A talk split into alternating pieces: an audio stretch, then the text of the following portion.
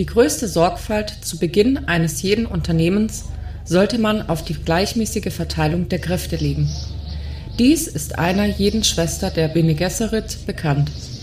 Achte deshalb zu Beginn deines Studiums über das Leben des Muad'Dib darauf, in welcher Zeit er lebte. Er wurde im 57. Herrschaftsjahr des Padischa-Imperators Shaddam IV. geboren. Aber dein Hauptaugenmerk solltest du der Umgebung entgegenbringen, in der er lebte, der des Planeten Arrakis. Dass Muad'Dib auf Kaladan geboren wurde und dort die ersten 15 Lebensjahre verbrachte, sollte zu keiner Selbsttäuschung führen. Arrakis, die Welt, die unter der Bezeichnung Wüstenplanet bekannt ist, wurde seine ewige Heimat. Aus Leitfäden des Muad'Dib von Prinzessin Irulan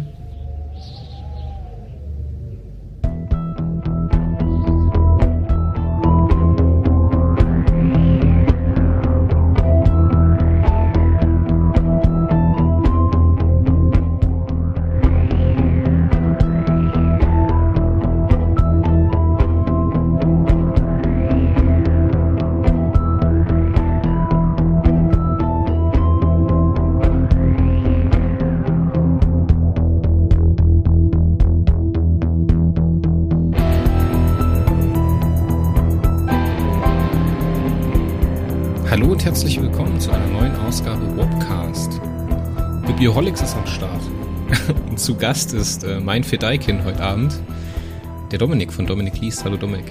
Hallo Chris, bist du auch noch ein bisschen spitz vom Film? Ich bin immer noch ein bisschen feucht, ja. Leute, wir sprechen heute über Der Wüstenplanet, also Dune, also den Roman, dem wir diesen wunderbaren Film verdanken, wo wir bei meinem letzten Auftritt im Warpcast ein bisschen euphorisch waren, nachdem wir den gesehen haben. Ich weiß gar nicht, war das unangebracht, dass wir so euphorisch waren? Boah, nee, Mann, das war für mich echt mein krasses Kino-Highlight, nachdem wir diese ganz lange Corona-Kino-Abstinenz hatten. Und ich musste so lange auf diesen Film warten. Ne? Also der war ja schon ewig angekündigt und immer wieder verschoben und was weiß ich. Und nee, das war toll. Ja, also ich habe gerade noch mal geschaut, auf IMDb hatte immer noch 8,4. Die Leute überschlagen sich ja und ich glaube, Kino hätte nach Corona nicht besser zurückkommen können als mit Dune. Also zumindest für mich persönlich. Mhm. Auf jeden Fall. Und ich meine, dass auch ein Science-Fiction-Film durchgängig so gute Kritiken hat, ist, glaube ich, auch echt selten. Also Science-Fiction auch im Sinne wirklich von Space Opera, Opus Magnum, riesen krasser Film, nicht irgendwie ein hochqualitativer psychischer Science-Fiction-Film, der auch mal gute Kritiken haben kann. Das ist schon krass. Ja, aber das, ich finde, der bespielt halt unter, also der bespielt halt unterschiedliche Seiten von der Medaille. Ne? Der ist auf der einen Seite Bild gewalttätig, würde ich sagen. Also der hat so eine Opulenz, mhm. so eine mhm. Skalierung von den Bildern her. Auch gerade wenn du das. Bildgewalttätig, merke ich mir. Bildgewalttätig, ja. Das hat ja, mir halt echt körperlich, hat es eine Auswirkung bei mir gehabt. Ich war danach fix und alle. Du hast mich ja auf der Autofahrt, auf der Heimfahrt erlebt. Ich muss erstmal noch zwei rauchen, bevor ich überhaupt Auto fahren konnte, ja. Ja, auf der anderen Seite ist er halt trotzdem in den kleinen Sachen so intensiv. Wir sprachen gerade eben im Vorgespräch nochmal über die Szene im äh, Destillzelt.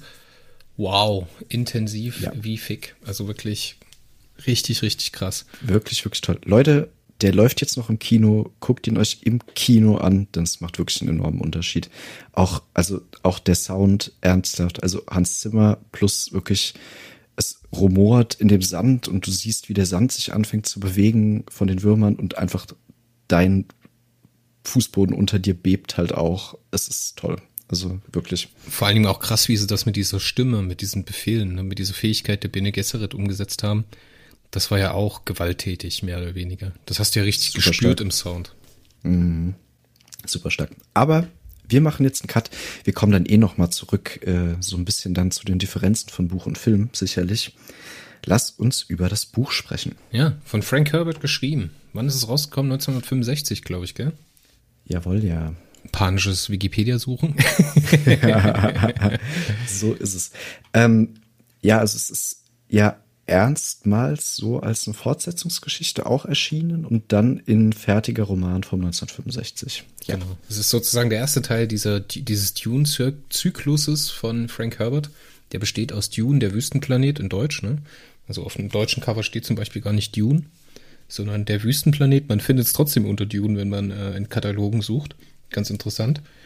Ähm, gefolgt von Dune Messiah im Englischen, das heißt der Herr des Wüstenplanets, Children of Dune, die Kinder des Wüstenplanets als dritter Teil, God Emperor of Dune, ist der Gottkaiser des Wüstenplanetes und Heretics of Dune. Die Ketzer, Ketzer ja genau. Wüstenplaneten. Chapter House of Dune beendet den Dune-Zyklus von Frank Herbert. Aber die Serie wird heute auch noch gemolken. Sein Sohn Brian Herbert schreibt noch weiter mit einem anderen Autoren, die äh, einen Blick wert sind, bestimmt, ne? Die ich aber dann zur Seite gelegt habe. Also ich habe noch God Emperor habe ich noch gelesen. Das ist noch so ein weiterer Höhepunkt nach dem ersten Teil. Aber danach hat es mich nicht mehr unbedingt begeistert. Vor allen Dingen dann mit den ganzen Prequels, dann gibt's ja noch ähm, den äh, Butlers Jihad, ne? Aus der, ja, ja. Aus der Ach, Vorzeit. Ja, ich bin mit mir selber noch so ein kleines bisschen uneins, wie geil ich Dune als Franchise überhaupt finde, muss ich sagen. Weil ich fand so die erste Trilogie wirklich, also bis Children of Dune, fand ich ziemlich gut. Und dann äh, 4, 5, 6 war jetzt schon muss ich ganz ehrlich sagen, nicht mehr ganz so meine. Die habe ich ein bisschen lustlos gelesen. Und dann habe ich von denen, die nicht mehr von ihm sind, habe ich einen ganz schönen Bogen gemacht. Ähm, ich, ich weiß halt nicht, ich finde die Grundstory, also so das, äh, das Paul-Epos, ja, die, die Heldenreise von Paul und so das alles, was so dann danach kommt, so, das finde ich ziemlich gut. Aber ich weiß nicht, ob mich die Welt ansonsten genug interessiert, dass ich einfach in dieser Dune-Welt so viel mehr brauche. Da sagst du auf jeden Fall was, aber wenn du das so sagst, dann muss ich sagen, ja, die erste Trilogie ist okay, obwohl die halt nach dem ersten deutlich schwächer wird für mich. Aber der God Emperor of Dune, also der Gottkaiser, das ist, finde ich, so der Abschluss von dieser Vision, die Paul in sich trägt, ne? Und mhm. an der er halt mittelbar auch scheitert. Deswegen ist das halt echt noch ein Blick wert, weil es halt auch noch mal ein bisschen den Rahmen größer zieht, ne? Das, da sind wir dann hm. ungefähr in der Skalierung von Asimov. ja. so ungefähr. Ja, aber ansonsten, ich glaube, wollen wir über Frank Herbert an sich gar nicht so viel reden, weil der echt ein schwieriger Typ gewesen ist, gerade was so seine Meinung zu Homosexualität und ja. äh, Menschen, die eine andere Idee haben vom Leben als er in seinem in seinem Schädel. Hat er auch große Probleme mit seinem Sohn gehabt, mit seinem zweiten Sohn. Hm. Ja, das ist, das ist auch, wenn man so ein bisschen in die Kritik geht und wenn man seine Werke so liest, ähm, gibt es doch öfter diese offenkundig bösen homosexuellen Charaktere. Das finde ich echt ein bisschen schwierig.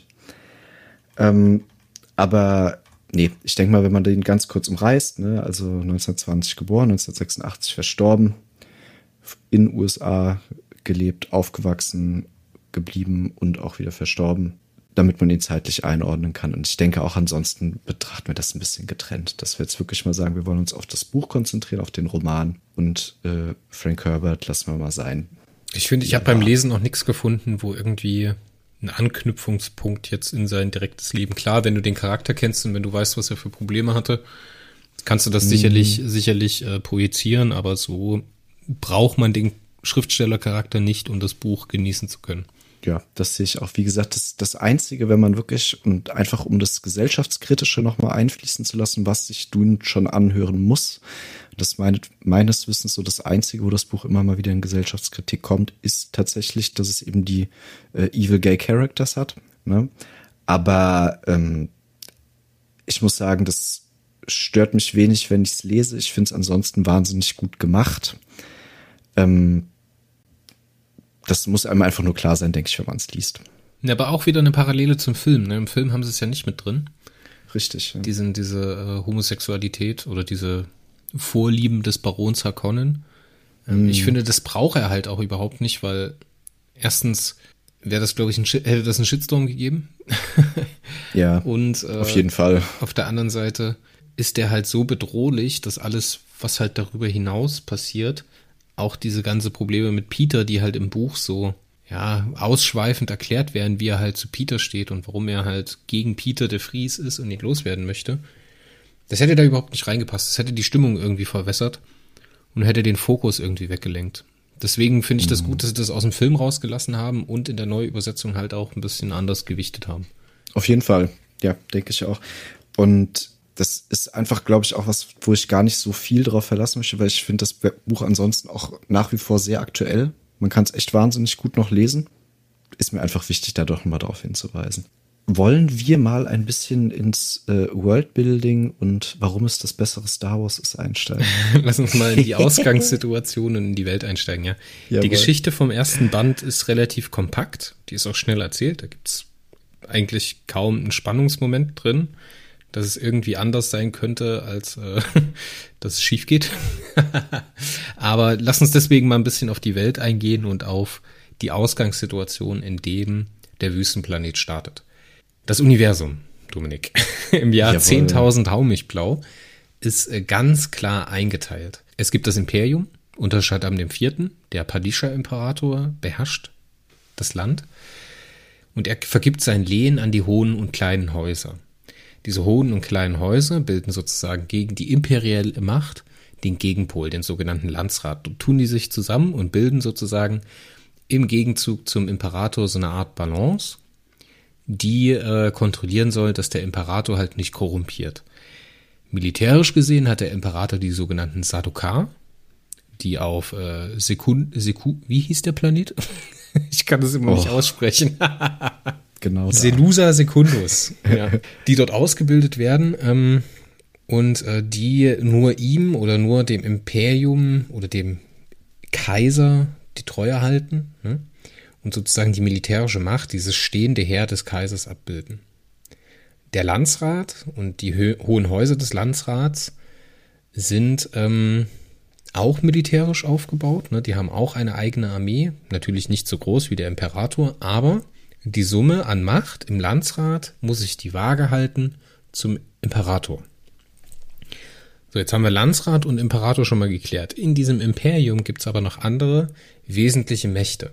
Da haben wir auf der einen Seite die Mafia.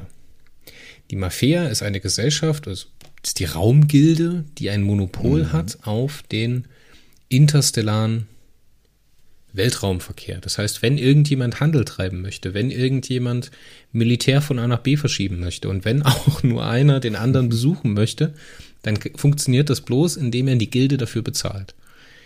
Genauso kontrollieren die alle anderen Dinge, die mit Weltraum im gröbsten zu tun haben. Ne? Die, die, hohen Häuser und der Imperator können mit den Fregatten die Planeten verlassen, brauchen aber dann den Gildenhighliner, um reinzufliegen, um von A nach B zu kommen.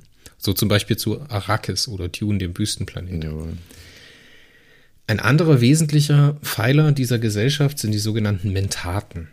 Das ist äh, ja eine Art Gilde, auch wieder eine Gilde, ein Zusammenschluss mhm. an Personen die Menschen ausbildet als mathematische Rechenhirne. Diese Welt funktioniert ohne höhere künstliche Intelligenz oder Computersysteme und diese Leistungsfähigkeit, die zum Beispiel in Star Trek der Bordrechner macht, macht dort ein Mentat. Das kann man sich so ein bisschen vorstellen wie Game of Thrones, beziehungsweise Game of Thrones hat es bei Wüstenplaneten abgekupfert. Diese Berater der hohen Häuser, diese Priester, die gleichzeitig Heiler sind, ähm, funktioniert bei Herbert ein bisschen anders. Das sind halt Mentaten, Strategiedenker, taktische Denker, mhm. logistische Denker, aber halt auch Assassinen. Ne? Also Jawohl. die dann halt dieses Und Kanil Männer. Und Männer. Ganz ja. kurz. Und Männer, was auch dann noch interessant ist im Kontrast mit den Bene Gesserit. Genau.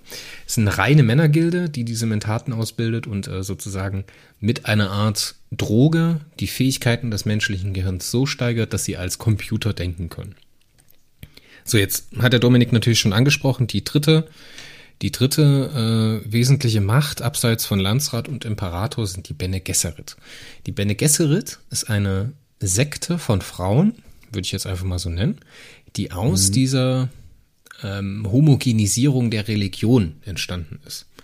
Das heißt, diese Bene Gesserit sind auf der Suche nach dem Messias. Und diesen Messias nennen sie Quisatz Haderach. Und dieser Quisatz Haderach, das stammt aus dem Hebräischen und heißt so viel wie die Verkürzung des Weges zum Paradies, zum goldenen Zeitalter. Also mhm. alles das, was man sich mit einem Messias vorstellt. Und diese Bene Gesserit haben sich über 90 Generationen in diesem Imperium ausgebreitet und kreuzen die Linien, die Blutlinien, die genetischen Veranlagungen der hohen Häuser miteinander, um am Ende diese genetische Kombination des Quisatz Haderach zu hervorzubringen. Diese Bene Gesserit äh, Hexen, werden sie genannt, mhm. wie zum Beispiel die Lady Jessica, nehmen Gewürz ein, um ja Zukunft, um dieses genetische Gedächtnis zu fördern. Jetzt ist der Trick mhm. dabei, dass die Bene Gesserit als Frauen sich bloß an den weiblichen Anteil ihrer Vorfahren erinnern können. Also genau. Frank Herbert führt hier so ein System ein, dass die Erinnerungen eines Menschen in der Genetik festgeschrieben sind und dass nachfolgende Generationen sich an das hervorgegangene Leben erinnern können. Er ist so ein bisschen aus dem Gedanken heraus, dass Eltern über ihre Kinder eine Art der Unsterblichkeit erlangen. Ne, mhm. in ihren Gedanken und in ihren Erinnerungen.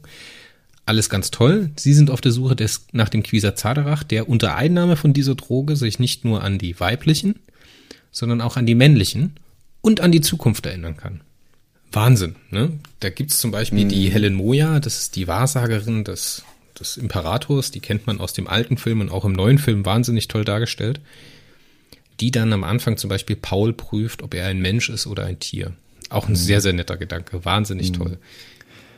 Was ich ganz spannend finde bei Dune und jetzt nur, ich weiß, das war wahnsinnig provokant mit dem besseren Star Wars, aber ähm, was man hier, finde ich, sehen kann, jetzt schon, ist, dass die Welt äh, ein bisschen durchdachter ist in der Form, dass das scheinbar Übersinnliche was in Dune reingebracht ist, ziemlich gut erklärt ist. Ne? Also er bringt diese Lore auf, wie über eine lange Entwicklung hinweg im Endeffekt der Mensch sich weiterentwickelt hat.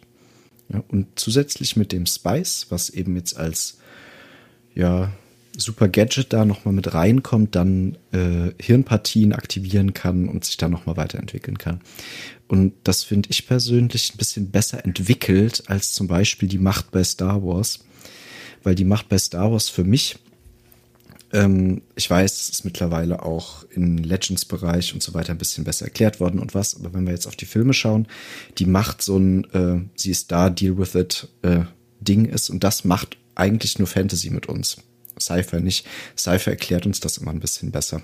Und ich finde, das macht Dune sehr gut, obwohl Dune trotzdem so starke Fantasy-Vibes hat. Ja.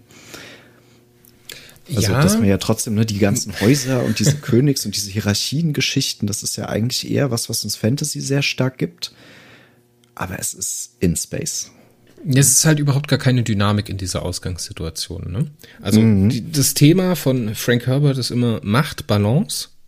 Es ist also immer eine Balance des, des, der gegenseitigen Gewalt. Und auf der anderen Seite ist es halt immer die Diskussion zwischen Stagnation und Fortentwicklung. Diese ganzen diese ganzen Parteien, die wir in dieser Ausgangssituation vorfinden, haben halt immer ein gewisses Ziel. Der Imperator zum Beispiel möchte konservieren, der möchte seine Macht konservieren. Jetzt steht er aber im Spannungsfeld, dass die Bene Gesserit ihm keinen männlichen Nachfolger gebären wollen. Das heißt, er hat keinen Thronfolger. Er hat nur Töchter, so zum Beispiel die Tochter Irulan, ne? die Prinzessin Irulan, die wir auch aus dem äh, Lynch-Film kennen. Mhm. Ja? Auf der anderen Seite haben wir die Mafia, die sozusagen in anderen Sphären denkt und die halt mhm. damit experimentiert, was man mit diesem Spice oder mit dieser Gewürzmelange ähm, erreichen kann. Die Bene Gesserit haben das Ziel, diesen Messias hervorzubringen und dem ordnen sie alle, alle, alles tun unter. Ne? Die Mentaten mhm. wollen dienen und wollen sozusagen die reine Logik erfahren. Und wenn du dich erinnerst, am Anfang, relativ am Anfang vom Buch gibt es eine Diskussion zwischen Jessica und Tufir Hubbard. Der Tufir Hubbard verdächtigt mhm. die Lady Jessica, eine Harkonnen-Spitzel zu sein. Jetzt kommt es zu der Situation, dass die Jessica ihm sagt, dass das Leben nichts ist, was man anhalten kann. Ja, die Mentaten wollen mhm. immer das Panoptische betrachten, also das Betrachten aus allen Perspektiven, die es gibt, zur Analyse. Aber Frank Herbert sagt dir ab der ersten Zeile vom Buch, dieses Buch, diese Geschichte ist ein Fluss. Ne? Der Anfang mhm. und der mhm. Endpunkt stehen fest. Und du wirst im, in der Spur dieses Flusses mitschwimmen. Mhm. Und genauso geht es mit Paul, Paul und mit, genauso ist es mit äh, Leto und genauso ist es mit Jessica. Die können nicht aus diesem Fluss heraus. Sie können sich halt nur im Fluss ans linke oder ans rechte Ufer bewegen. Das Ziel mhm. ist immer klar. Das kommt dann später nochmal raus, wenn wir über Paul und den äh, Dschihad sprechen. Aber lass uns erstmal noch am Anfang bleiben. Jawohl. Wir haben also diesen Imperator, der in der Stagnation begriffen ist. Ne? Er kann sich nicht weiterentwickeln, er kann keinen äh, persönlichen Nachfolger gebären und gleichzeitig, und das ist jetzt die Verkettung unglücklicher Zufälle, haben wir Leto Atreides, einen sehr charismatischen Menschen, ne? sehr mhm. ritterlich dargestellt von Frank Herbert. Oscar Isaac. Oscar Isaac. Oder Jürgen Prochnow. Ich weiß nicht, ja. wer cooler ist. Ich weiß nicht, wer Boah, also ich muss sagen, ich habe im Moment echt ein äh, Schauspieler-Crush auf Oscar Isaac, weil ich den so cool finde. Gerade diese eine um, Szene, als sie in Araken auf dem Flugfeld landen, er diese Rüstung anhat ach, und so über die Schulter gut. zu Paul schaut, ey. Boah. Mega gut. Ja, aber lass mich weitermachen. Mhm, ja. Wir haben also Leto Atreides, der sich äh, im Landsrat zwischen den anderen hohen Häusern zu ein bisschen zum Anführer herauskristallisiert. Der hat sich also durch sein Charisma und durch seine Fähigkeiten, nicht unbedingt durch seinen Wohlstand oder durch sein Geschick, eine gewisse Führungsrolle eingebracht. Das heißt, es steht jetzt kurz davor, dass der Landsrat sich vereinigt ne, und mhm. klar dem Motto Herrsche und Teile herrscht der Imperator nur, wenn er die Opposition, den Landsrat, gespalten hält. Ne? Ansonsten schaffen die es, ein Übergewicht zu machen. Gleichzeitig entwickelt der Leto aber ein Militär oder Fähigkeiten in seinem Militär, die den Sadoka ebenbürtig oder sogar überlegen werden.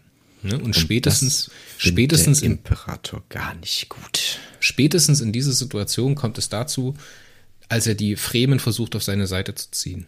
Ne? So. Jetzt haben wir natürlich auf der Seite des Hohen, der Hohen Häuser die große Koalition, würde ich es jetzt einfach mal nennen, unter Paul, äh, unter Leto Atreides. Kommen wir noch zu den Hakonnen. Die Hakonnen haben. jetzt muss ich es kurz sagen, ganz klar, das ist die AfD. Ah, nee. Wenn du das, wenn du den mit der großen Koalition. Nee, das, ah, ja, so, nicht, ja, das wäre ungerecht, damit. Also, das zeigt die Abneigung, aber die sind ja mächtig. Also stimmt so nicht. Schlechter Vergleich, lassen wir weg.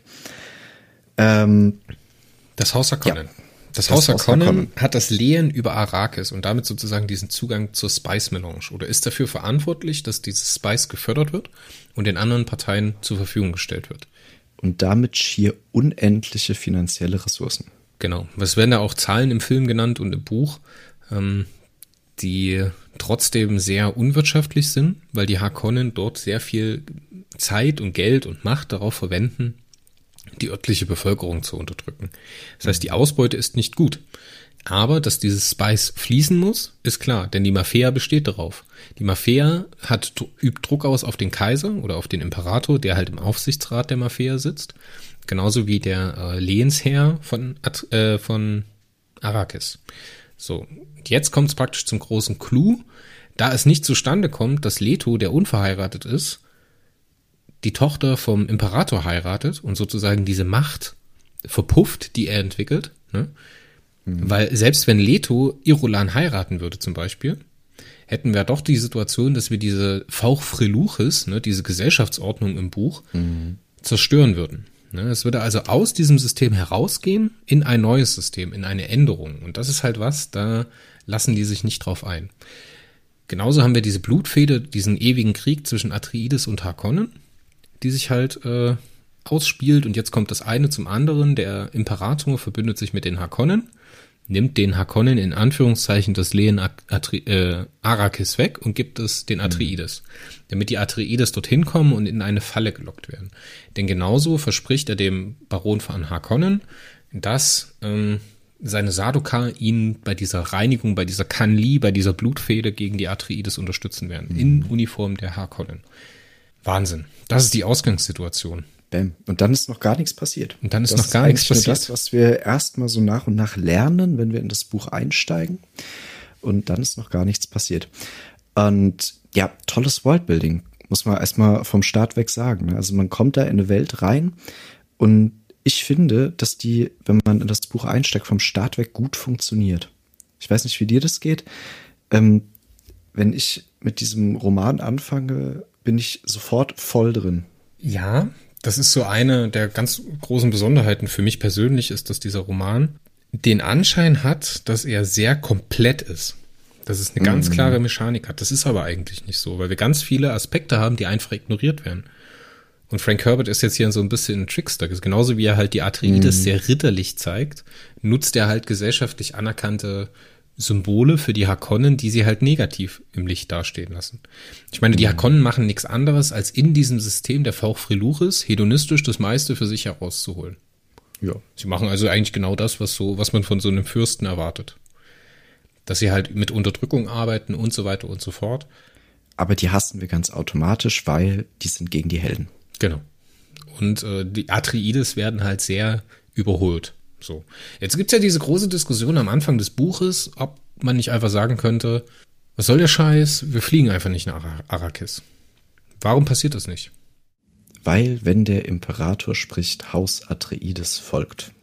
Ja, aber es wird ja durchaus die Möglichkeit angesprochen, mhm. als sie in die Fregatte steigen, dass man zum Renegaten wird. Dass man aus diesem System aussteigt, ins Exil geht und dann die unausgesprochene mhm. Regel gilt, dass man in Ruhe gelassen wird. Mhm. Warum tut man das nicht? Tja, weil die Vormachtstellung auf Arrakis einfach zu verlockend ist. Ich glaube, das ist der springende Punkt, warum das wirklich, also wirklich passiert. Wenn man so sich die Person des Leto vorstellt, ne? so wie er mir begegnet in dem Buch, ich glaube, das ist so der springende Punkt. Du meinst, er hat wirklich diesen Plan, diese Fremen auf seine Seite zu ziehen und er glaubt daran, dass dieser Plan aufgeht, dass er sich damit beweisen kann. Und in, in ja. dieser Lösung des Konflikts, dass er gegen Harkonnen gewinnt und diese Verschwörung des Imperators aufdeckt, würde er den Landsrat sozusagen endgültig anführen genau. in einer Koalition und, gegen den mhm. Imperator. Ja, ja und, ne, das darf man nicht vergessen, er wird super wichtig für die Mafia, ne, die ja hinter dem Landrat eigentlich ganz stark die Fäden in der Hand hat. Ne? Also, ne, das kommt ja immer wieder, wer das Spice besitzt, äh, der ist eigentlich der Herr des Universums, streng genommen. Ja, genau. Wir haben vielleicht noch gar nicht richtig über das Spice geredet. Das sollte man vielleicht auch dazu sagen. Spice ist eine Substanz, Substanz die nur auf Arrakis existiert. Warum mhm. das so ist, ich glaube, da braucht man gar nicht viel drüber reden. Das kommt dann in die Appendie zum Podcast. Ähm, dieses Gewürz nehmen die Menschen ein. Und das wirkt auf viele ähm, verjüngend beziehungsweise lebensverlängernd. So wird zum Beispiel äh, von Irulan geschildert äh, in diesen Einschüben vor den Kapiteln, dass ihr Vater äh, eigentlich schon über 70 Jahre gewesen sei, er aber halt immer noch aussieht wie 35. Das heißt, diese lebensverlängernde Droge, die halt anscheinend der ganze Adel einnimmt, ab einem bestimmten Alter, und halt diese besondere Bedeutung für die Bene Gesserit, die halt daraus dieses Wasser des Lebens, das sie einnehmen, um sich praktisch an ihre genealogo genealogische, also dieses äh, Sippenbewusstsein beziehungsweise dieses genetische Bewusstsein zu fördern. Ähm, das benutzen sie dafür auch. Die Mentaten brauen ihre Drogen daraus und äh, die Raumgilde nutzt es, um den äh, Raum zu krümmen. Ist unfassbar fantastisch. Wir hatten das ja im, im Film gesehen, im neuen. Da sieht man halt mhm. so diesen Highliner der, äh, der Raumgilde. Man sieht ja keinen Navigator, ne? das fand ich ja ganz stark, dass sie sich da nicht rangetraut haben. Ich hoffe, dass sie es auch nicht machen. Nee, das braucht man gar nicht. Und ne, also dieser Moment, wie, wie man sieht, wie die im Prinzip die, da den Raum durchfliegen. Ne? Also, dass man den Planeten durch dieses Raumschiff durch schon sieht. Ne? Mega. Also durch diese Raumbrücke. Ne? Ja. Mega. Tolles Bild. Auf jeden Fall, dieses Spice Melange ist das, was dieses Universum, dieses System, diese V-Freluches halt stabilisiert. Gibt es das nicht mehr, bricht das alles zusammen. Und das ganze System ist gegeneinander, also alle Elemente wirken gegeneinander, sind sich aber in einem einig, dass man diese Spice-Förderung erhalten muss. Mhm. Lass uns vielleicht noch als letzte Partei in der Ausgangssituation über die Fremen sprechen. Ja. Ja, jetzt, die Fremen. Jetzt warte mal ganz kurz, jetzt, ja, ganz kurz. Jetzt müssen wir eine Spoilerwarnung bringen. Weil, wenn ihr das Buch nicht kennt, wenn ihr die Geschichte nicht bis zu Ende gelesen habt, diesen, diese Motivation mhm. der Fremen, ne, das ist ganz wichtig. Wenn ihr das jetzt, wenn ihr das Buch noch nicht kennt, den Film noch nicht gesehen habt, äh, das Buch noch nicht gelesen habt, macht an der Stelle aus, lest das Buch und kommt dann zurück, weil das würde euch sonst, glaube ich, den, die ganze Sache ein bisschen kaputt machen. Ja, oder ihr seid äh, spoilerresistent. Das geht mir persönlich oft bei Romanen so, dass ich den auch sehr gut genießen kann, wenn ich schon weiß, worum es geht. Aber äh, lest das Buch und guckt euch den Film an. Gottes Willen, schaut diesen Film und geht ins Kino. Schaut diesen Film. Es gibt einen Grund. Kino, Leute. Wusstest du, dass Villeneuve eine Klausel in seinem Vertrag hat, dass dieses, dass dieser Film im Kino gezeigt wird und nicht ins Streaming kommt?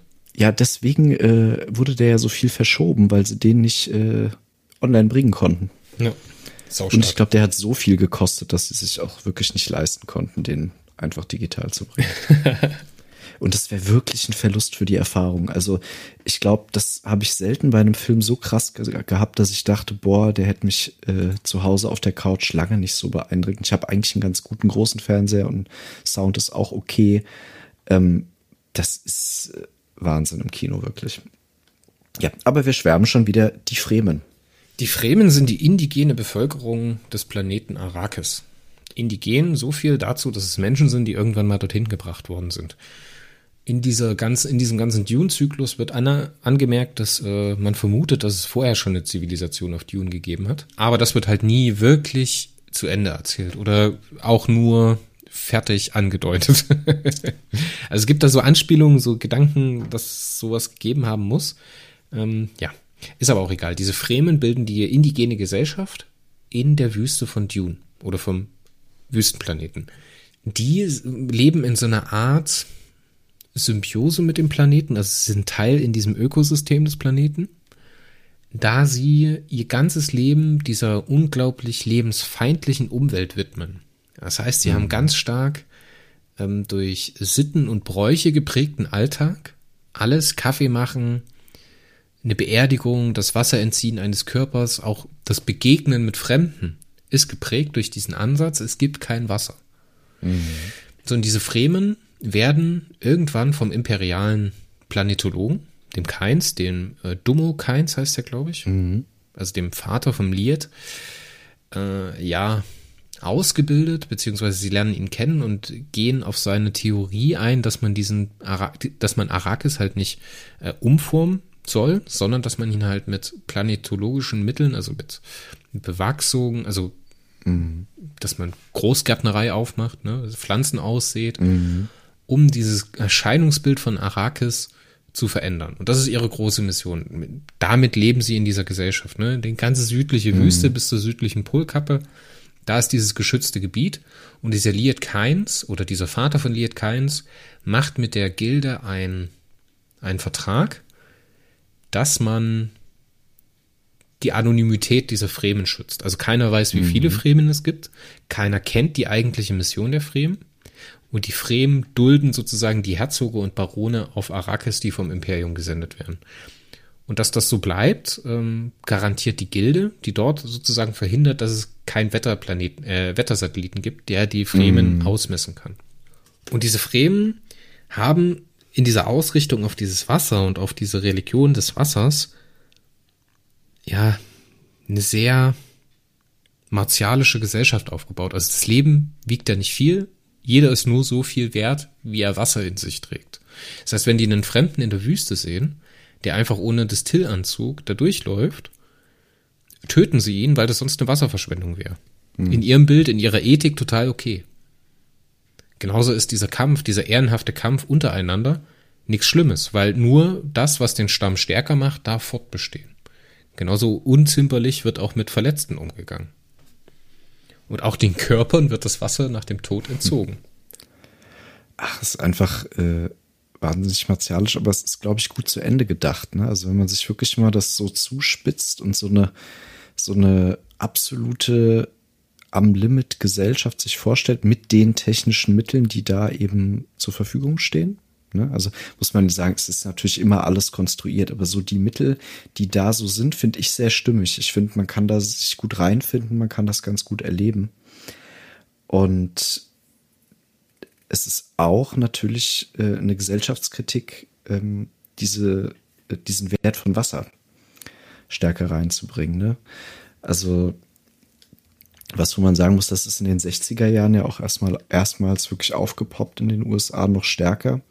Ne, da gab es in den 60ern das erste Mal so eine richtige Las Vegas-Kritik ne, wie unverantwortlich mit Wasser in Las Vegas umgegangen worden ist zum Beispiel. Das war neu in den 60ern.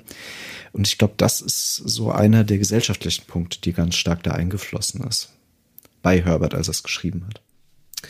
Ja, wenn man jetzt noch einen Schritt zurückgeht, muss man ja sagen, dass jetzt kommt noch ein fetter Spoiler, ne? Sollte Arrakis jemals ein humider Planet sein, das heißt mehr Wasser besitzen, als er braucht, um eine Vegetation auszubilden, also kein Arid, ein Wüstenplanet, sondern ein humider Planet ist, ähm, mit Ozean und so weiter, würde es kein Spice mehr geben. Das heißt, diese Mission vom Tag eins der Fremen läuft darauf hinaus, dass dieses Gesellschaftssystem scheitert. Dieser mhm. Liet Keins und sein Vater rechnen aus, dass man 300 bis 500 Jahre braucht, um diesen, diesen Wüstenplanet so zu verändern, dass er sich selbst sozusagen am Leben erhält, beziehungsweise dass das Leben sich ausbreiten kann. Das würde aber bedeuten, dass diese, dass dieses ökologische System, was zur, am Ende zur Spice Melange führt, nicht mehr funktionieren würde. Und genauso würde sozusagen der ganze internationale Handel zusammen oder interstellare Handel zusammenbrechen, weil die Raumgilde mhm. nicht mehr fliegen kann. Wir sind jetzt, ich glaube, wir sind soweit fertig mit der Ausgangssituation. Ja, also ich habe noch irgendwas Wesentliches vergessen. Das sind halt ganz viele nee. Kleinigkeiten und du hattest ja vorhin angesprochen, dass diese Welt sich sehr komplett mhm. anfühlt. Mhm. Man fühlt es beim Lesen, aber es ist in die Irre geführt, weil wie gesagt, es sind ganz, ganz viele Sachen nicht erklärt und ganz genauso viele Sachen werden dir einfach hingestellt, dass sie so sind. Mhm. So, man kann sich nicht mehr erinnern, wo die Erde ist. Man kann sich nicht mehr erinnern, wo die Fremen herkommen. Man kann nicht wissen, welche Fremen das sind. Warum startet nicht einfach ein Schiff und fliegt um den Planeten und schaut, ob die Fremen da unterwegs sind? Es gibt ganz viele Mechaniken, die halt einfach so sein müssen, damit die Dramatik funktioniert, damit dieser Fluss weiterläuft. Mhm. Aber das ist genau das. Das kann er eben unglaublich gut. Na, und da wieder zu dem Punkt, deswegen ist es für mich eine sehr gute Science Fiction. Ähm, das stört, fängt dich nicht an zu stören, wenn du das Buch liest, sondern du bist voll in dem Flow drin und dir wird im Lesefluss die Welt auch scheinbar gut erklärt. Ne? Und das macht, finde ich persönlich, Frank Herbert unglaublich gut. Ähm, Warte mal, ich würde nicht na, sagen, ja. ich würde, sorry, dass der so, so reinkrätschen nee, nee, nee, muss, aber ich will das noch relativieren. Das wird nicht erklärt, sondern der Frank Herbert stellt dich halt in die Wüste und lässt dich das erleben. Der lässt dich halt mhm. aus den Augen von Paul auf die Fremen treffen. Mhm. Und lässt sich halt mit Jessica und Paul wundern, was sie so tun und wie sie es tun. Und das finde mhm. ich halt so unfassbar stark. Als Mensch auf diesem Planeten würdest du ja auch keine Erklärung bekommen. Die Fremen mhm. würden dich töten. Ne? Außer du schaffst es halt mit ihnen in Dialog zu treten. Und das ist halt ein Gefühl, das schafft dieser Herbert sehr gut. Mhm. Und da glaube ich, sollten wir, bevor wir die Handlung anfangen zu besprechen, nochmal ganz kurz über seine Erzählweise sprechen. Das ist ja auch ja. was, das hatten wir im, im, im Film-Podcast schon. Der hat eine ganz eigentümliche Art, seine Geschichte zu erzählen. Mhm. Denn wir haben, ja, mehrere Erzählebenen. Mhm. Jetzt. Das fängt erstmal zum Beginn jedes Kapitels an mit dem Einschub von, Professor, äh, von Prinzessin Irulan. Ne? Was wichtig ist, denke ich, weil das wieder diesen Touch von Future History hat. Genau, das legt das Genre fest, ja? sozusagen. Genau.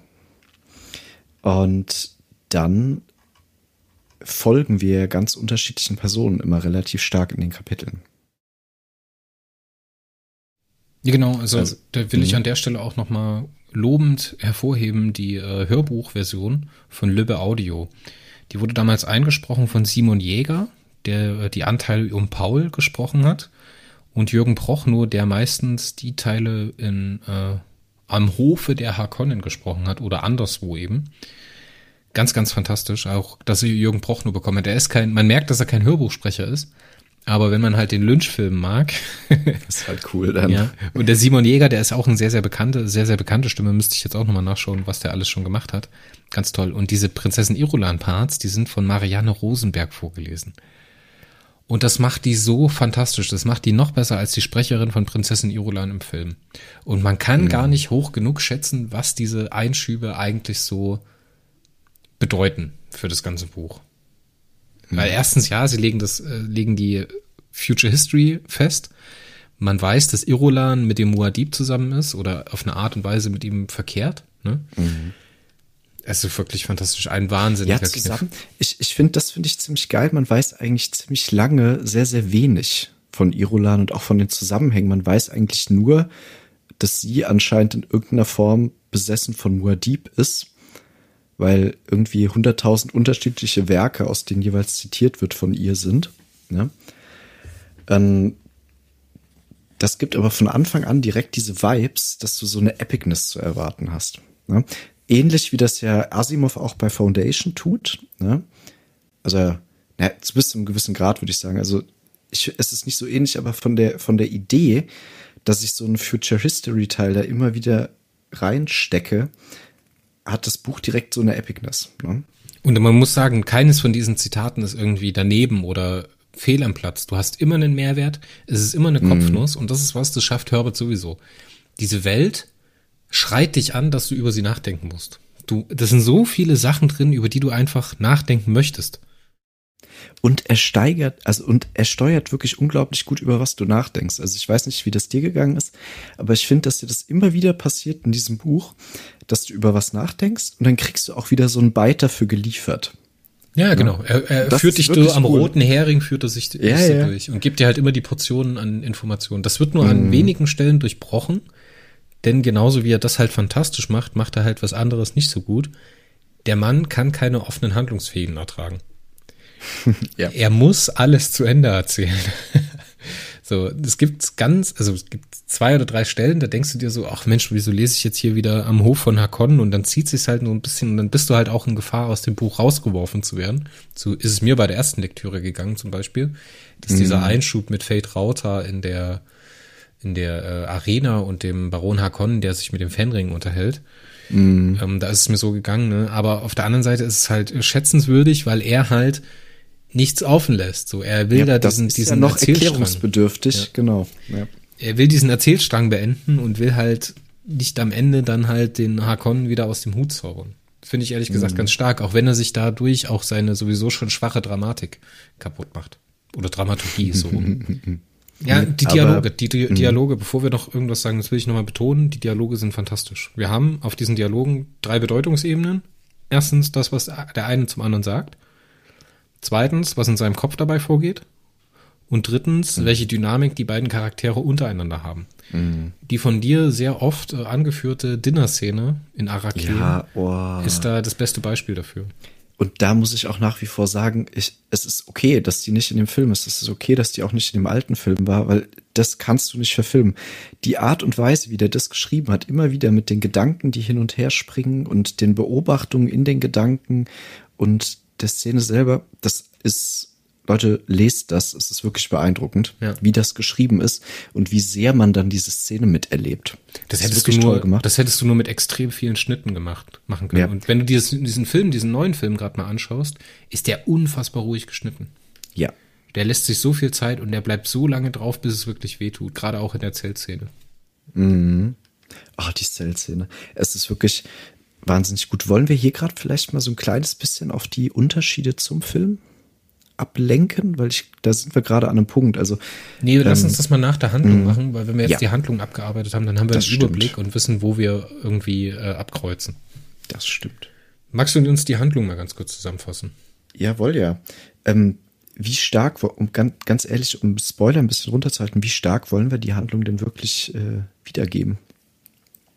Ja, ich denke, ich denke, es ist seit ab dem ersten Kapitel ist klar, dass diese ganze Story um Atreides halt mega in die Hose geht und dass der arme Leto halt ja. über die Klinge sprengt.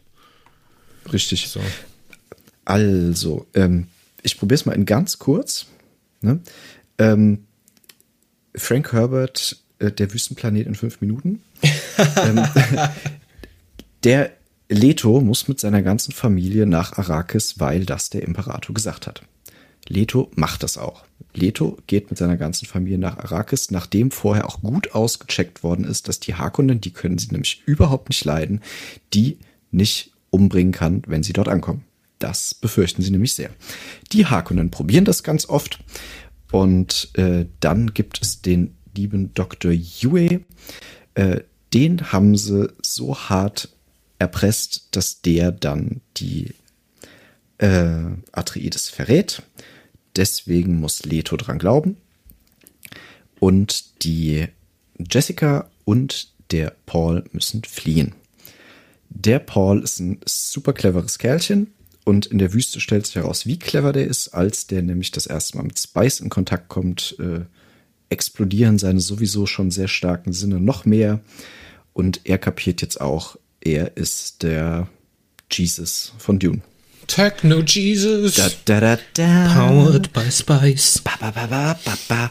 ähm, die Flucht geht weiter, bis er dann wirklich mal mit einem kleinen Abstecher beim Doktor, wo uns dann das Ökosystem und der ganze Plan vom Doktor näher gebracht wird, dann bei den Fremen landet und die Fremen, nachdem er sich da hart reinbetteln muss und zeigen muss, dass er ein krasser Typ ist, ihn anerkennen und aufnehmen und die Mutter auch. Die Mutter, haben wir noch nicht gesagt, ist schwanger. ähm, das wusste sie auch noch nicht, aber äh, Paul ihr gesagt. Sohn Paul weiß alles, er wusste schon. Und ähm, Paul bleibt jetzt erstmal bei den Fremen. Die Fremen finden Paul super. Paul wird Chef von den Fremen. Und jetzt kommst du. ja, dieser, dieser Roman zerfällt für mich persönlich, klar, Wikipedia sagt, mhm. es sind vier Teile. In zwei Teile einmal dieses, dieses, ja, dieser Exodus der Familie Atreides Ne? Und dann mhm. diese, diese Bewusstseinsänderung auf der Hälfte ungefähr vom Buch ist das, ein bisschen später. Mhm. Mit der Zeltszene beginnt das, mhm. als äh, Leto einen schlechten Trip zieht, äh, als Paul einen schlechten Trip zieht und halt bemerkt, dass er halt nicht bloß Quisa Zaderach ist, sondern auch als Mentat denkt. Ne? Mm. Er ist also alles. Er vereinigt alles das, was Raumgilde tut, was die Mentaten tun, was die Bene Gesserit wollen und so weiter und so fort. Er ist halt ein eine Art gescheiterter, am Ende gescheiterter Quisa Zaderach, weil er sich eben dagegen mm. entscheidet. Ne? Und diese zweite Hälfte mm. vom Buch handelt davon, wie er versucht, seine Vision des Dschihads, ne, die Fremen, die mhm. unter seiner Führung oder in seinem Namen einen Dschihad, einen heiligen Krieg, durchs Universum führen und Milliarden von Lebewesen töten. Das versucht er sozusagen auf der zweiten Hälfte des Buchs zu verhindern. Ganz genau. Und das geht in die Hose. Ja, aber richtig. Aber so richtig. ja, ich glaube, äh, das, das Ding ist, wenn man die Handlung zu stark wiedergibt, das wird irgendwie dem Buch nicht so ganz gerecht, weil wirklich diese, diese Reise durch die Handlung durch äh, so viele kleine Szenen hat, die so gut sind, das kriegst du einfach in Kürze, finde ich, nicht so gut erzählt. Ne, aber das so, so in aller Kürze, was, was so die ganz, ganz grobe Rahmenhandlung ist, ne? Ähm, einfach nur damit ihr eine Vorstellung habt, dass eben wirklich so eine, so eine Messias-Geschichte hier eigentlich aufgebaut wird. Ne? Was noch wichtig wäre, ist, dass die Messias-Geschichte über Paul schon vorher von den Bene Gesserit gesteuert worden ist. Das ist, glaube ich, ganz spannend. Also, dass genau. schon als Paul ankommt, auf dem Planeten im Endeffekt gestreut worden ist, dass ja, der Messias ah, ah, kommen wird. Ah, falsch. Ja. Es, das haben die Bene Gesserit nicht bloß auf Arrakis gemacht, sondern auf nee, allen. Ja, richtig. Ja, ja, auf allen richtig. bevölkerten Planeten haben die Missionara Protectiva ähm, so Proto-Religionen ausgesät. Mhm. So ein paar. Jetzt hier auf Arrakis nennt man das zum Beispiel Lisan al-Gaib und äh, mhm. seine Mutter äh, Bilil Khalifa. Die Mutter von Lisan al-Gaib sozusagen Mutter und Kind. Und das Kind ist die Sprache von außen, die es in die Befreiung führt. Das sind also so rudimentäre äh, äh, Geschichten, die verankert sind, um Bene Gesserit Müttern mit ihren Kindern oder Fliehenden einen Ausweg zu binden. Und halt Richtig. Bene Gesserit eine Art Machtanspruch, universellen Machtanspruch auf jedem bevölkerten Planeten zu haben. Wahnsinnig starke oh, ja. Idee. Also ohne Mist, wenn du einen Science-Fiction-Roman schreibst, ne? wenn du einen Science-Fiction-Roman schreibst und so eine Idee hast, Alter, das ist doch Gold. Ja, ach, mega. Ich, ich muss wirklich sagen, wie das ist, äh, bei Dune das ist mit, ähm, ich glaube letztens, als wir ja auch überlegt hatten, so was ist für mich persönlich der, das beste Science-Fiction-Buch, habe ich ja dann auch spontan gesagt, ja, wahrscheinlich ist das wirklich Dune für mich. Ähm, das ist einfach von der Erzählung, von der Gesamtkomposition her, ähm, das, was ich mir bei Foundation, manchmal noch ein bisschen mehr wünschen würde. Und umgekehrt hat Foundation diese, diese Epicness und dieses, äh, diese komplette Ausgefeiltheit dieser Gesamtgeschichte, die dann wieder Dune nicht hat. Das, was da aber schade ist, bei Foundation stört mich das manchmal, dass dieser tolle Erzählstrang nicht ganz so da ist. Und bei Dune, wenn ich es lese, stört mich überhaupt nicht, dass die Geschichte nicht so super krass geil ausgefeilt ist. Ich glaube, hier treffen einfach zwei Sachen aufeinander. Ich mhm. glaube, so wie Asimov geschrieben hat, wenn du jetzt mal Foundation gegen Dune hältst, ne? Mhm. Der hat sich halt für jeden Teil seiner Geschichte ein Thema genommen, was er bearbeiten möchte. Er hat sich am Anfang diesen mhm. Rahmen gesteckt, diese Entwicklung von diesen, von diesen, von diesen Foundation hin zum zweiten Imperium. Und hat sich dann kleine Episoden rausgenommen, wo er ein Thema reingepresst hat und das halt in seinen 120 oder 80 Seiten abarbeiten wollte. Mhm. Frank Herbert, finde ich, da fühlt sich das an, als ob das ein exploratives Schreiben gewesen wäre. Das heißt, dass ja. der reingegangen ist mit seinem Charakterset und dazu dann immer wieder Elemente dabei geworfen hat und seinem Charakter mehr oder weniger durch die Geschichte gefolgt ist. Mhm. Ne? Und sich dann die kleinen Szenen, so wie zum Beispiel die dünne Szene, die ja für die Entwicklung von Paul mh, hm, so semi wichtig ist, aber mhm. die halt fürs Worldbuilding und für den Rest so viel ausmacht, ne? Für die, für die Mechanik in der Welt und so weiter. Das fand, also, ich glaube, das sind zwei Ansätze und ich glaube, Foundation und das hier kann man nur schwer miteinander vergleichen. Ja, ist, das ist genau das, worauf ich hinaus will. Das sind krass unterschiedliche Bücher und ich glaube auch für Lesegewohnheiten sind das krass unterschiedliche Bücher. Ne? Also Dune kannst du so richtig geil schmökern. Ne? Das kannst du ohne Scheiß, wenn man Bock hast, legst dir noch was zum Snacken dazu und das kannst du super einen halben Tag lang einfach lesen. Ähm, das geht mit Foundation nicht so einfach. Foundation hat da dann andere Stärken. Ja? Aber ich finde, bei Dune, da, da verfliegt dir die Zeit. Richtig ja, krass. Ja. Ja, Foundation gibt dir halt so klare Portionen vor. Ne? Mm. Und das ist jetzt ein bisschen unfair, weil wir hier ja die erstens die überarbeitete Übersetzung lesen und es halt auch nicht mehr die Urform ist, die in die der Geschichte, in der die Geschichte mm. erschienen ist. Ne? Am Anfang war es ja dieser Fortsetzungsroman aus, äh, ich glaube, der ist da auch bei Astounding gekommen. Müsste mm. eigentlich Astounding und Esquire gewesen sein oder irgendwie so. Und ich finde, der Text von Foundation ist noch eher an der Rohmasse dran als jetzt hm. dieses ewig verschliffene Flusskiesel hier. Aber genauso ich will das gar nicht so sehr vergleichen. Es ist wirklich sehr unterschiedlich und sie sind beide absolut großartig. Eine Sache noch. Ich finde, Asimov bleibt an seinen Themen dran. Der beißt sich da fest und will die zu Ende denken. Seine Fortsetzungsbücher und Prequels bearbeiten immer wieder dasselbe Thema. Der Frank Herbert stromert durch seine Welt, weil er ich finde, die Paul-Geschichte ist mit dem ersten Buch auserzählt. Da braucht man nicht mehr viel davon wissen. Der zweite Buch ist deswegen nicht so spannend für mich, weil es mm. dem Charakter halt nichts hinzufügt und halt eher einen, einen satten Paul zeigt, ne, was ich halt nicht ertragen kann. Mm. Und er stromert dann so weiter, weil ihn das eine Thema nicht mehr interessiert, springt er dann Jahre nach vorn, der Dschihad ist vorbei und so weiter und so fort. So, und dann nimmt er sich das nächste Thema und das nächste Thema. Ach, hier können wir noch ein bisschen und genauso arbeitet wahrscheinlich auch sein, sein Sohn weiter. Ne? Mm. Im Umkehrschluss, Asimov wirft man vor, dass er seinen Roman fortgesetzt hat, weil er Geld verdienen möchte. bei Frank Herbert macht man das irgendwie nicht. ja, und das ist, ist bei ihm ja überhaupt sicherlich keine Triebfeder gewesen, nachdem Nein. das Buch mega erfolgreich gewesen ist. naja, gut. Aber äh, alles gut. Ich glaube, wie gesagt, das äh, wollen wir gar nicht zu sehr vergleichen. Beides so, großartig. Sollen wir mal ein paar Unterschiede zwischen Film und Buch machen? Yes. Wie gesagt, vielleicht sprechen wir direkt kurz über die Dinner-Szene, einfach äh, weil die irgendwie so mein Steckenpferd ist gerade. Aber ähm, was ich ein bisschen schade finde und generell, dass sie die sexuelle Härte, die immer wieder im Buch kommt, relativ stark entfernt haben. Ich verstehe so ein bisschen, warum sie das gemacht haben. Ist auch irgendwie in Ordnung. Wie gesagt, das eine ist natürlich, dass man, dass man dieses, dieses Evil Gay bei den Harkonnen rausgenommen hat. Also es gibt eine Szene, wo der Baron dann sogar noch einen äh, jungen, gefangen genommenen Jüngling äh, betäubt haben möchte, damit er sich dann an dem vergehen kann, zum Beispiel und sowas. Ähm, ja, ich glaube, du sprichst da von dem so, Fate Rauter Attentat, mm, was er da ausführen möchte, ja. Mhm. Und ich meine, das, also der ist auch so schon unfassbar creepy in dem Film. Ja, und das tut dem irgendwie keinen Abbruch, aber doch irgendwie für das Verständnis der Figuren und für diese Härte dieser Figuren finde ich das interessant, dass sowas kommt.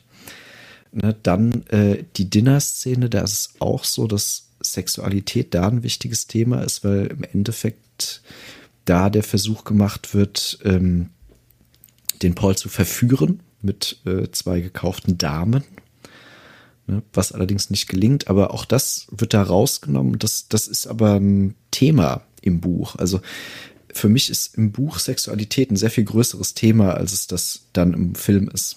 Ne? Das nur mal so um. Also wir sprechen, wir sprechen, wir begrenzen ja. uns jetzt bitte auf den neuen Film, ne? Yes. also. Ja, ja, ja, das ist auch im Kontrast zum alten Film tatsächlich ein bisschen anders.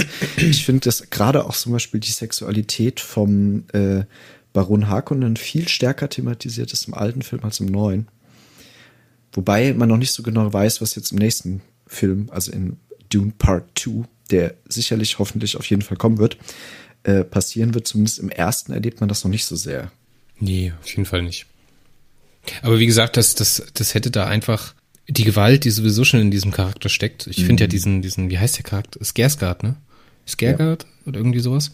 Skarsgård, ja man kann diesen Hakon-Baron jetzt mal vergleichen, der hatte schon mal eine ähnliche Rolle gespielt und da hat man halt auch diese sexuelle Konnotation. Das sieht man halt auch, dass der Schauspieler das durchaus kann.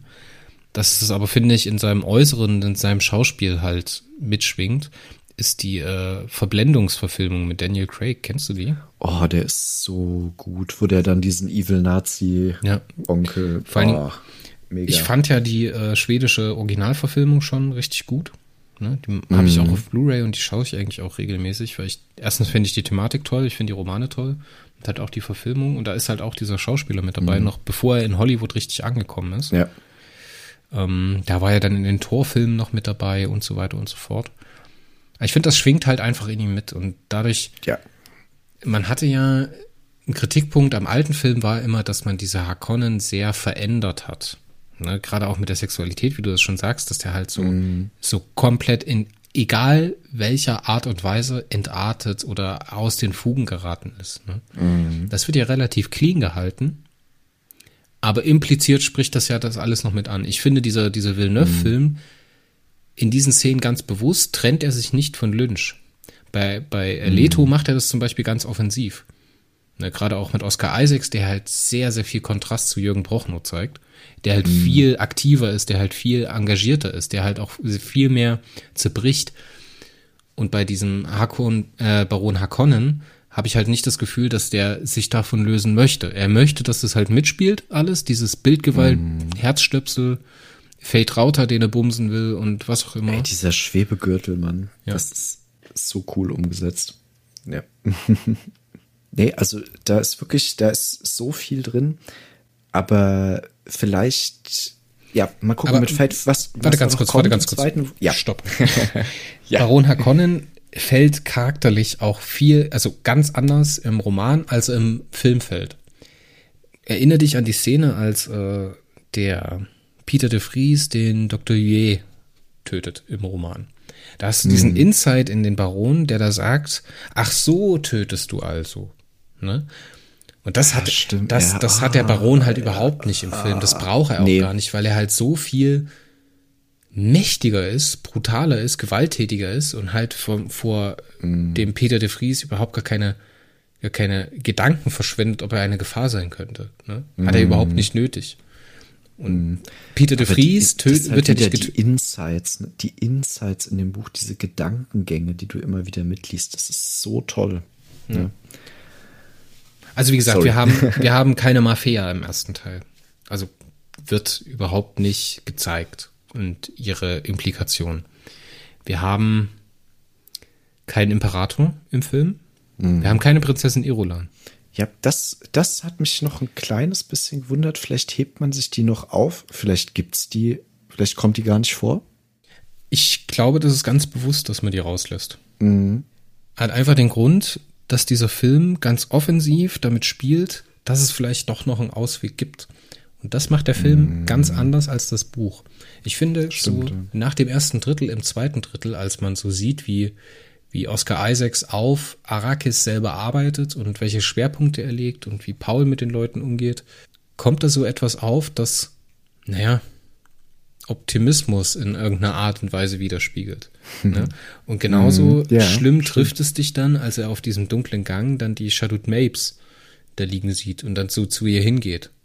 Und dann sagt mhm. er ja auch, ich glaube, im Wort wörtlich sagt er irgendwas wie, äh, ich dachte, ich hätte noch Zeit. Oder jetzt schon oder sowas, ne? Sagt er im Film mhm. und das, mhm. das spricht halt aus diesem Oscar Isaac so, ich bin noch nicht fertig, ich will weitermachen, lass mich weitermachen. Wahnsinn, Wahnsinn. Also das, ja deswegen ist der Film halt auch so gewalttätig oder hat so eine Wirkung auf mich gehabt. Selbst wenn ich die Geschichte, als ich, dass ich die Geschichte gekannt habe, mhm. hat der Film mir irgend, hat irgendwie geschafft, so in mir so eine kleine Blüte an Optimismus. Vielleicht kann es ja Ja, und da ist doch noch Spannung und ähm, ja, ist so. Also wirklich, wirklich toll, dass, dass der Film trotzdem noch so ein Spannungselement hat, obwohl er sich ja in der halt, also ich meine, du weißt ja die ganze Zeit, was passieren wird. Ja? Und wenn dann Jü mit dem ich habe übrigens immer im Kopf, wenn ich das lese, lese ich immer Dr. Yu. Gut, Dr. Yue, ähm, ne, mit dem Zahn kommt. Man weiß es die ganze Zeit. Und diese, das ist ja auch diese, diese Szene im Buch, ne, wo er ihn nochmal dann hier, denk an den Zahn und was, ne? Das ist ja super prägnant. Also man, man weiß es die ganze Zeit, dass das kommt, aber trotzdem fiebert man da irgendwo mit, ne? Oh, wie wahnsinnig der Film das visualisiert, wie dieser Leto da in diesem Stuhl liegt. Da, da fühle ich mich boah, direkt an irgendwie so, so Michelangelo-Bilder oder Statuen erinnert, ne, wie der da drin liegt ja. und dieser fette, dieser fette Monster da auf der anderen Seite vom Tisch. Und wie er dann über den Tisch schwebt und seine Füße so, seine Fußspitzen ja. so über den Tisch schleifen, so ja, widerlich. Wirklich ey. diese Machtlosigkeit. Ne? Ich fand es auch wichtig, wirklich, dass er da nackt ist. Ne? Und dass man auch wirklich diese komplette Wehrlosigkeit, wie er da ausgeliefert ist, man spürt es so richtig. Ne? Also, ach, toll. Ja, ich komme direkt wieder ins Schwärmen über den Film. Ähm, wir waren noch ein bisschen bei den Unterschieden. Ne?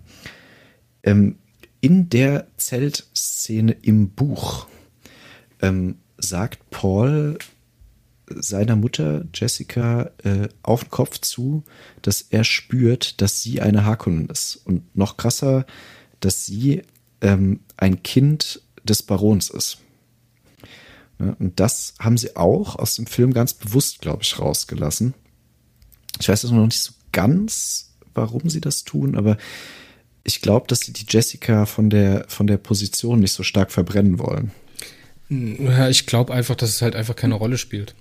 Mhm. Ich meine, selbst im Buch wird nichts daraus gemacht, dass äh, Jessica eine Harkonnen-Abkömmling ist. Ist halt auch von den. Bene Gesserit extrahierte Blutlinie, ne? So mhm. machen die das ja. Und die werden da rausgenommen und dann halt als Bene Gesserit ausgebildet, um halt woanders die Blutlinien wieder zu kreuzen. Ich glaube im Buch, dass sie auch, also da auch wieder, dass, dass sie das Kind einer Vergewaltigung ist. Um ehrlich zu sein. Weil, also dieses, dieses Thema beim Baron, das kommt ein paar Mal im Buch. Ne? Und ich glaube, dass Jessica selber es wirklich nicht weiß. Und das ist ja dann dieses, dieses Übersinnliche, dass Paul das spüren kann und, ne? Also ja, das wird. Ich glaube, dass dieses Vergewaltigungsthema äh, beim Baron, dass das Frank Herbert irgendwie wichtig ist und das, das kommt immer wieder rein, das schwingt immer wieder so mit und ich glaube hier auch, dass es da auch wieder so hindeutet. Das hat er noch nicht so explizit gemacht, das wäre vielleicht ein bisschen zu hart gewesen. Ja, ich glaube, wir müssen uns dann nochmal die Konstruktion von dieser Trilogie, wenn sie dann wirklich so verwirklicht wird, wenn jetzt nicht bloß mhm. der erste Roman veröffentlicht wird, dieser Bit, dass äh, Jessica und Paul halt auch Harkonnen sind auf eine Art und Weise, wird ja erst wichtig im dritten Teil, wenn man mhm. herausfindet, dass die Alia von äh, Baron Harkonnen besessen ist. Ja. Denn Alia ist ja genauso, also die Schwester von Paul ist genauso wie Paul selbst veranlagt zum Quisa Zaderach und kann sich halt auch an die männlichen ähm, ja, das Vorfahren erinnern. Kumulativerinnerung. Genau, und ja. sie ist halt besessen vom Baron Harkonnen, was sie dann halt später auch in den Suizid treibt. Und das wird ja erst im, im dritten, im dritten Teil dann wirklich wichtig werden. Mm. Ich frage mich halt, wie sie diese Revelation da einbauen wollen. Gerade wenn sie es halt erst im dritten Teil machen werden, dann wirkt es halt so im Film so One-Trick-Pony oder Plot-Device-ig, dass das halt drin ist. Ja, aber vielleicht also nehmen sie das Thema Villeneuve, ja anders auf. Ja, oder sie macht es gar nicht. Also Denis Villeneuve hat ja äh, so ein bisschen schon bekannt gegeben, dass er eine Trilogie plant. Die bedeutet aber Dune Part 1 und Part 2 als zwei Filme und der dritte Film der Trilogie wird dann Dune Messiah. Also könnte gut sein, dass Children of Dune dann gar nicht verfilmt nee, wird. Nee, ich meine auch der Herr des Wüstenplanets, da ist das drin. Mhm. Ja, ja. Entschuldigung. Aber, ach stimmt, du hast recht. Ja, ja, ja jetzt auf dem falschen Dampfer. Ja. Nee, aber ich bin, ich bin auch sehr gespannt, was, was da ein bisschen noch anders sein wird, als es in den Büchern ist. Und ich finde, bisher funktioniert es unglaublich gut im Film. Und ja, man sollte aber, glaube ich, trotzdem das Buch unbedingt lesen. Also das ist wirklich äh, noch mal so viel mehr und diese immer wieder diese diese Gedankenspiele. Also diese Gedanken, die wir mitlesen können und das in das Gespräch eingebaut. Das ist so unglaublich gut geschrieben und ich kenne kein anderes Buch, wo das so gut gemacht ist, ähm, dass man die Gedanken von unterschiedlichen Charakteren immer wieder mitliest, äh, wie das bei äh, Frank Herbert läuft. Ah, ja, das ist halt, es würde halt schnell unübersichtlich werden. Ne? Er nutzt das halt auch so. Mhm. Seine, seine Spannung im Buch oder das, was sich weiterlesen lässt, ist halt nicht die übergreifende Handlung, weil die eigentlich relativ klar ist. Ne? Mhm. Spätestens zu dem Zeitpunkt, als man weiß, dass Paul Muad'Dib ist. Mhm. Aber seine Spannung generiert er dadurch, dass er diese unfassbar intensiven kleinen Kapitel hat. Ne? Diese Szenen. Ja. Die Stillzelt-Szene. Ähm, Zweikampf mit Jamis. Ähm, näher kommen mit Shani. Das Duell von Fate Rauter. Äh, die Dinner-Szene. Die Ankunft auf Arrakis. Alles super intensiv, ne? Stück für Stück baut er mhm. da seine Welt zusammen. Und das ist halt auch das, was sich dabei hält. So, das ist halt auch das.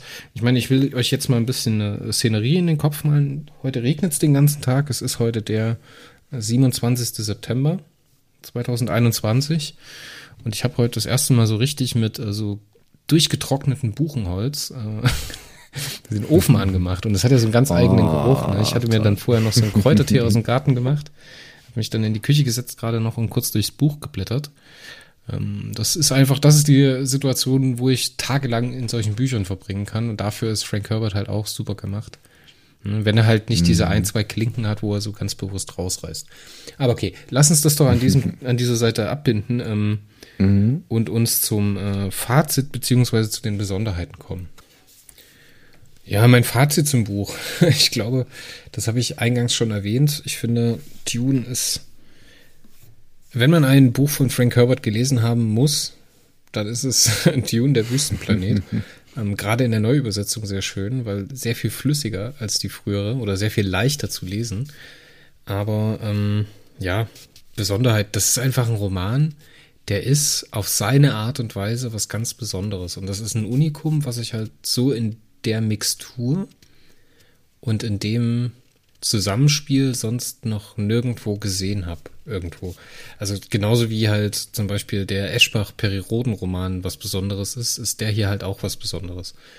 Der Unterschied ist halt, dass der ähnlich wie Herr der Ringe dieses, dieses äh, Polit-Thriller in Fantasy und äh, Science Fiction halt einfach verändert hat und das noch stärker beeinflusst hat, meiner Meinung nach, als äh, Asimov zum Beispiel. Asimov, klar, ist der halt epochenbildend in vielen Bildern, die er zeigt, aber ähm, Frank Herbert macht das genauso auf dieser Art der zwischenmenschlichen, des zwischenmenschlichen Zusammenlebens. Ne? Und dieses Thema der Balance und diese Fortentwicklung und Stagnation, diese Bilder tauchen immer wieder auf. Und dieser, dieser, dieser Wunsch, dieses, dieser Kampf von Paul, diesen Dschihad zu verhindern, der ist halt sehr tragisch. Ne? Und da zieht er halt seine Dramaturgie heraus. Er versucht es halt zu visualisieren und deswegen ist er halt auch sehr abgehoben, der Roman, sehr, sehr nicht physisch greifbar. Ne? Das ist halt keine Geschichte, die große Schritte voneinander macht, sondern die wirklich spannenden mhm. Sachen sind die Momente, als Paul gerade in der zweiten Hälfte sich fragt, okay, wie kann ich das jetzt so beeinflussen, dass ich vielleicht doch um diesen Dschihad herumkomme, beziehungsweise dass ich verhindern kann oder dass er auf eine möglichst humane Art und Weise vonstatten geht. Und das ist halt spannend.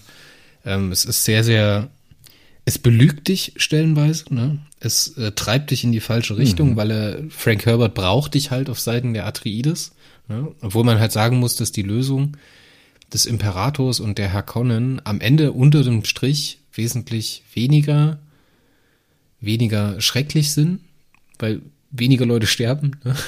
Mhm. Und diese Fremen ja. halt absolut, ja, wahnsinnige Hardliner sind, religiöse Spinner und äh, Terroristen. Terroristen, ja. ja. Dass das halt alles mit dieser, mit dieser arabischen oder mit diesen Anspielungen auf die arabische Kultur und auf die arabischen Sprachen halt einhergeht, ja, ist halt schwierig.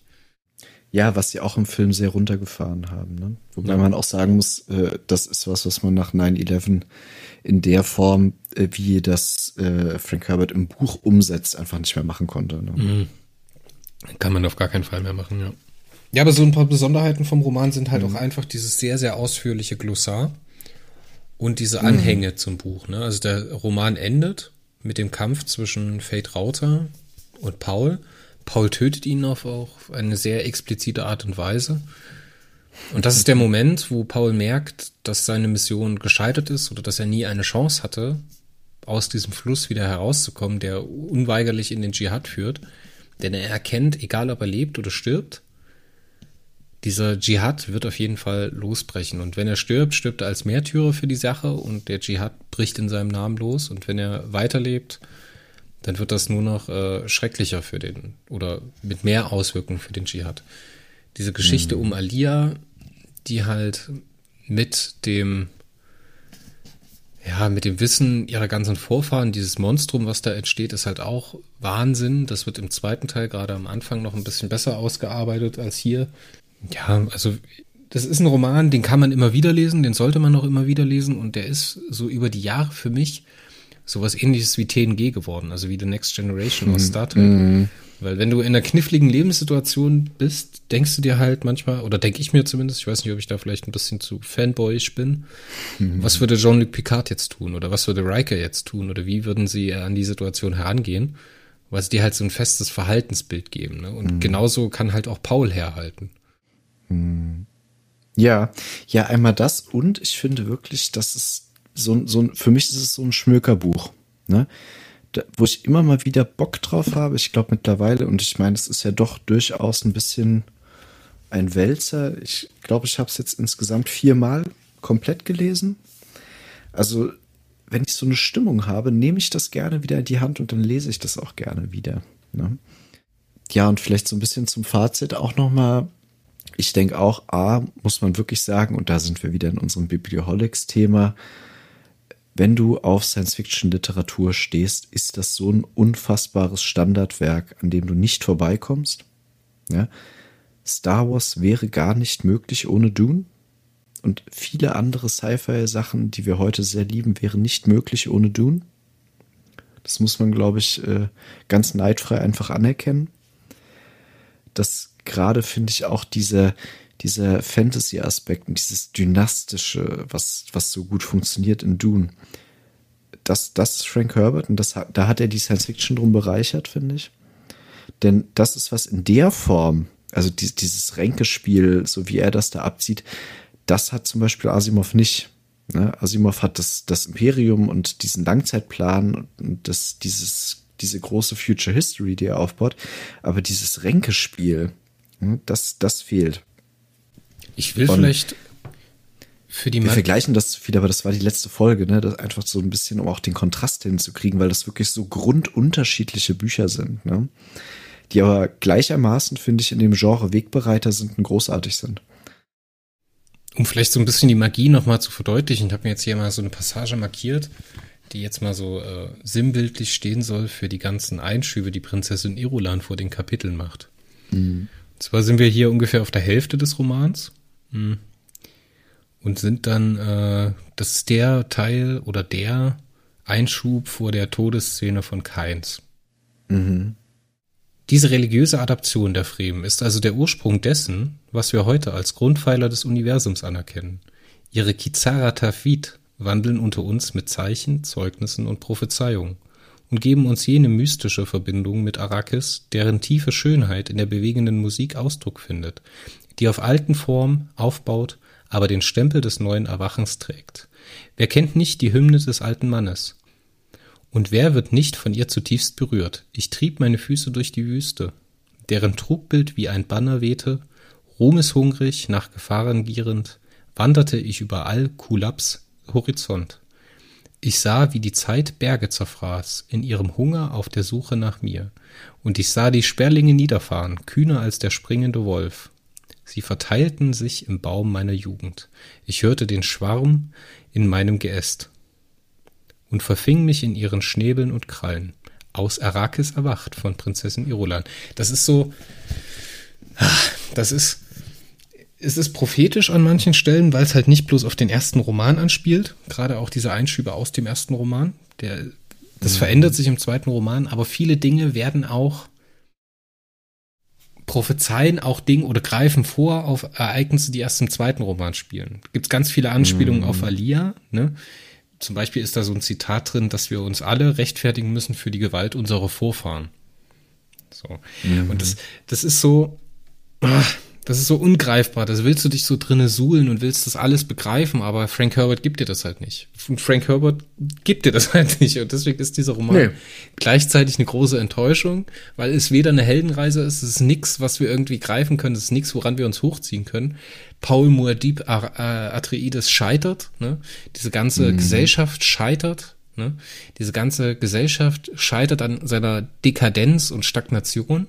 Mhm nicht in der Lage, sich zu erneuern. Alle Lebensentwürfe, alle, alle Heilandsentwürfe scheitern, ne? indem Paul halt einfach sagt, nein, ich will das nicht sein, ich will was Neues schaffen, ich will was Gutes schaffen. Ja.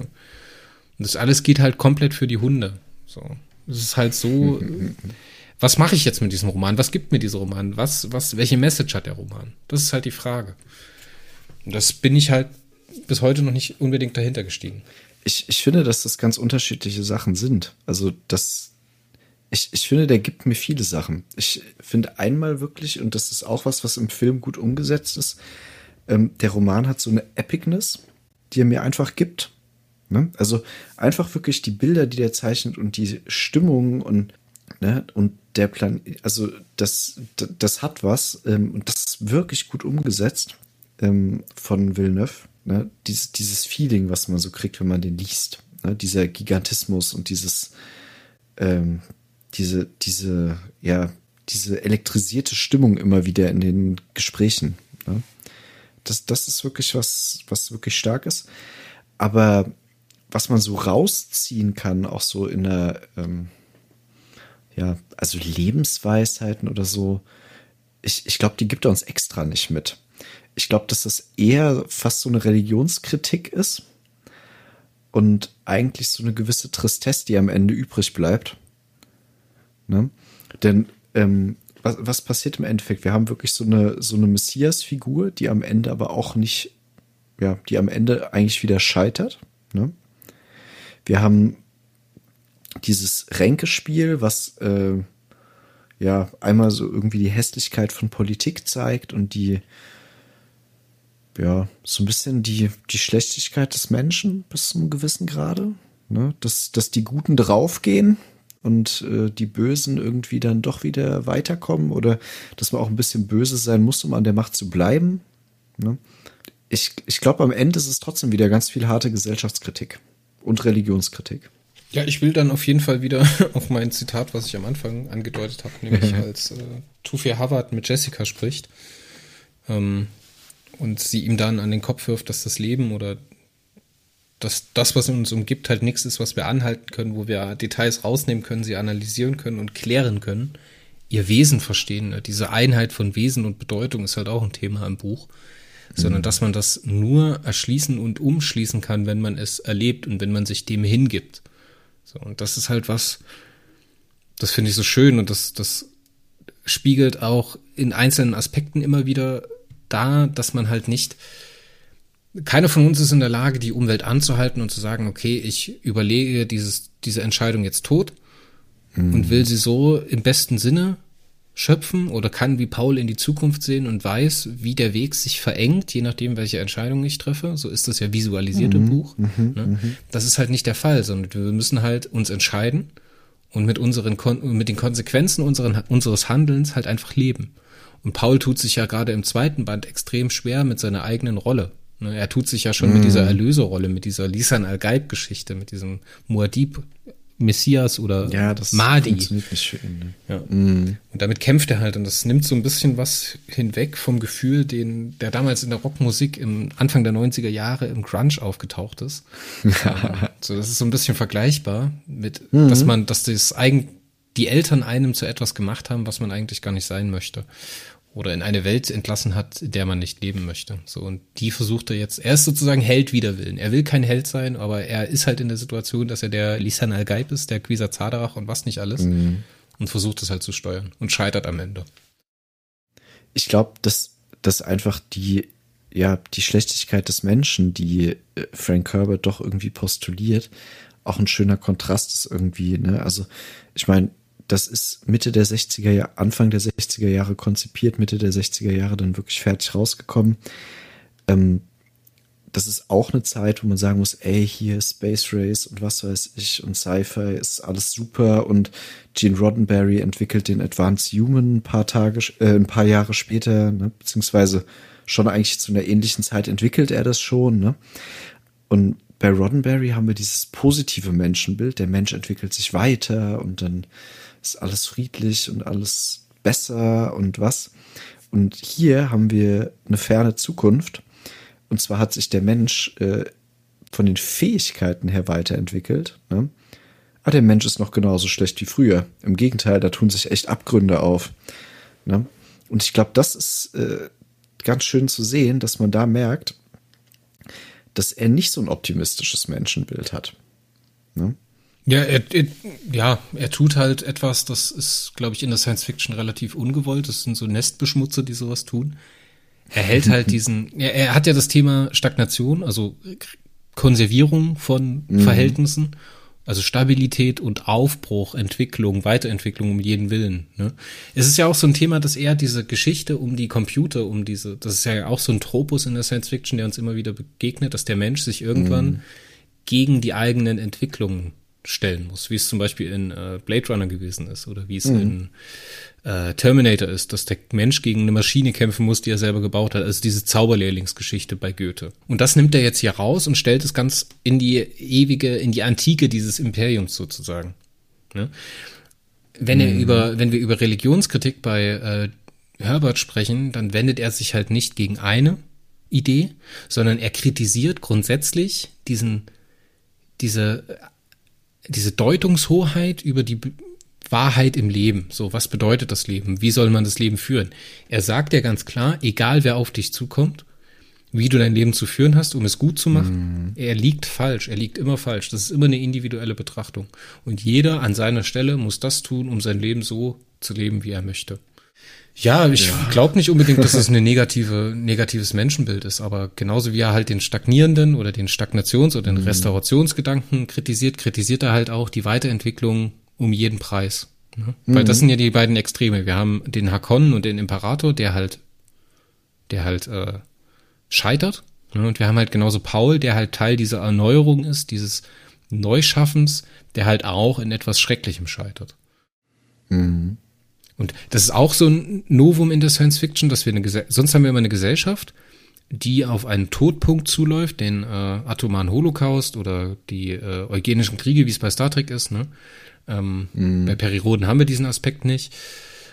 Den haben wir hier nicht, sondern wir befinden uns in der Geschichte vor diesem Moment. Wir befinden mm. uns vor diesem Niedergang ne? und äh, steuern sozusagen auf diesen Exodus zu, um uns danach neu zu entwickeln. Und deswegen mm. ist halt für mich auch der Gottkaiser, das vierte Buch, diese Vollendung dieser Vision, so wichtig. Und ich finde, man soll, man kann sich den ersten Buch, das erste Buch kaufen, das zweite, dritte die Wikipedia-Einträge lesen und dann den vierten komplett lesen. Hm. Ja, und ich finde auch, äh, nur um das auch nur, man kann auch den, den ersten Band als abgeschlossenes Buch ziemlich gut lesen. Auch das geht, finde ich, durchaus. Also, du hast ja schon gesagt, also er, er hat so, so einen gewissen Zwang, seine Handlungsstränge zu Ende zu bringen. Und ich finde, dass man am Ende, wenn man äh, den Wüstenplaneten gelesen hat, äh, ein befriedigendes Gefühl hat, dass man da ein gutes Werk genossen hat. Genau, also dieser Moment, an dem Paul scheitert, der liegt halt nicht in diesem Buch, am Ende von diesem Buch, sondern der liegt halt im, am Anfang vom zweiten Buch. Mhm. Aber lass uns doch abschließend nochmal über die Edition sprechen, die wir gelesen haben. Wir haben ja beide die Heine Taschenbuchausgabe gelesen. Richtig. Es gibt jetzt übrigens noch eine neue Heine-Ausgabe, wo dann das Buch auch Dune heißt. Also das Buch zum Film quasi, aber es ist dieselbe Neuübersetzung, die die aktuelle Heine-Ausgabe auch ist. Ja, das ist so ähnlich wie beim Hobbit, ne? Das gibt's, ja. Da gibt's ja auch nochmal vom Hobbit eine angepasste von Klett-Cotta auf die äh, Namenswahl und die Namensanpassung aus den Filmen. Ganz schwierig zu, durch, durchzusteigen, weil es halt auch dann in Übersetzungen Probleme gibt. Aber hier ist es halt so, dass zum Film nochmal eine neue Edition erschienen ist. Aber wir mhm. haben die schwarze mit dem Wüstenplaneten auf dem Cover so als Taschenbuch ein ganz schöner Klopper. Ne? Ist ja eigentlich atypisch mhm. oder haben wir auch schon herausgearbeitet, dass wir es eigentlich nicht mögen, dass Science-Fiction-Bände für uns relativ schmal sind.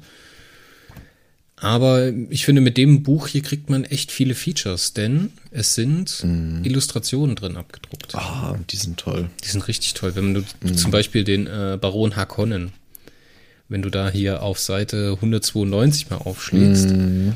Und ich finde, da sind wir schon sehr nah dran an der Visualisierung aus dem Film, also aus dem neuen mm, Film. Ne? Stimmt, ja. Ja, aber ja, nicht toll. nur, es gibt also, nicht nur diese, diese ähm, Illustration, sondern wir haben halt die Anhänge zum Buch, die Appendix, wo einmal die, die Geschichte um Keins erzählt wird, genau, und seine Ausbildung mit seinem Vater. Und wir haben die Karte. Ich weiß halt überhaupt nicht, was ich mit dieser Karte anfangen soll. Also wirklich nicht. Ja, und das ist wieder so ein Fantasy-Aspekt. Ne? Also ein gutes Fantasy-Buch hat auch immer äh, die Karte anbei. Ne? So, ob das jetzt beim Herr der Ringe ist oder bei so ein paar anderen Fantasy-Sachen, das assoziiere ich sehr stark mit Fantasy, wenn ich das so sehe. Ja, aber bei viel, also bei Fantasy ist es ja cool, ne? Aber du hast halt immer ein mhm. Problem, wenn du ein Gimmick hast zum Reisen. Ne? Mm. Hier ist das Gimmick halt der Wurm. Das heißt, dieser Transporter zwischen A und B wird über einen Wurmritt gezeigt. Mm. Ähm, in Fantasy-Romanen gibt es dann irgendwelche Dimensionstore, die irgendein Zauberer öffnen kann oder sowas. Oder Reisepunkte, wo sich unterschiedliche Welten berühren. Bei sowas wie Herr der Ringe macht eine Karte Sinn, weißt du, weil diese, diese, mm. diese Geschichte ist ein Reiseroman oder eine Reisegeschichte, die dir Charaktere zeigt, wie sie von A nach B kommen. So. Mm. Das ist halt durchaus wichtig, wenn du weißt, wo der scheiß Schicksalsberg ist. hier ist es aber, hier ist es aber rotzegal, wo, äh, wo Siege ja, liegt, ne, oder Araken. Das ist egal. Ich kann ja mit einem Top da äh, echt easy um den Planeten cruisen. Easy. Ja, auf jeden Fall. Ähm, darf ich übrigens gerade noch ganz positiv erwähnen, ich denke auch, ähm, eigentlich so ein, so ein fettes Taschenbuch ist nicht so ideal, aber es ist nicht zu schwer geworden. Und ähm, sie haben es hingekriegt, einen äh, matt-schwarzen Einband zu machen, der nicht direkt eklig wird. Ja, ja. Ähm, ich habe ein Riesenproblem. Ja, ich habe ein Riesenproblem bei diesen, bei diesen matten Einbänden, wenn die direkt so, so eklig in der Hand werden, sobald du die mal in den ja. Fingern hattest. Ich weiß nicht, ob du das kennst, aber zum Beispiel bei den Self-Publishing-Sachen, wenn die von Amazon kommen, da gibt's entweder immer dieses super Hochglanz oder dieses Matte. Und dieses Matte, das, das fühlt sich für mich immer direkt ein bisschen dreckig an, wenn ich das in die Hand nehme. Weißt du, was ich meine? Ja, ja. Und also das ist auch bei vielen anderen so, das ist nur gerade äh, bei denen ist mir das sehr aufgefallen.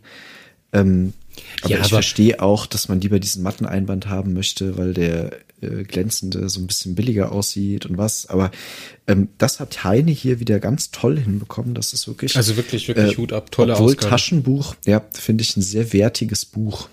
Und ich finde, das ist auch ein Buch, was man sich auf jeden Fall überlegen sollte, wenn man die Möglichkeit hat, sich ein Buch ins Regal zu stellen, dass man das mm. in mhm. diesem Taschenbuch kauft. Weil dann ja. merkt man ein bisschen besser, wie man durch dieses Buch durchflügt. Weil gerade so die ersten 200 Seiten, die sind bis zur Dinner-Szene, die, das geht durch. Das ja, ziehst du einfach weg.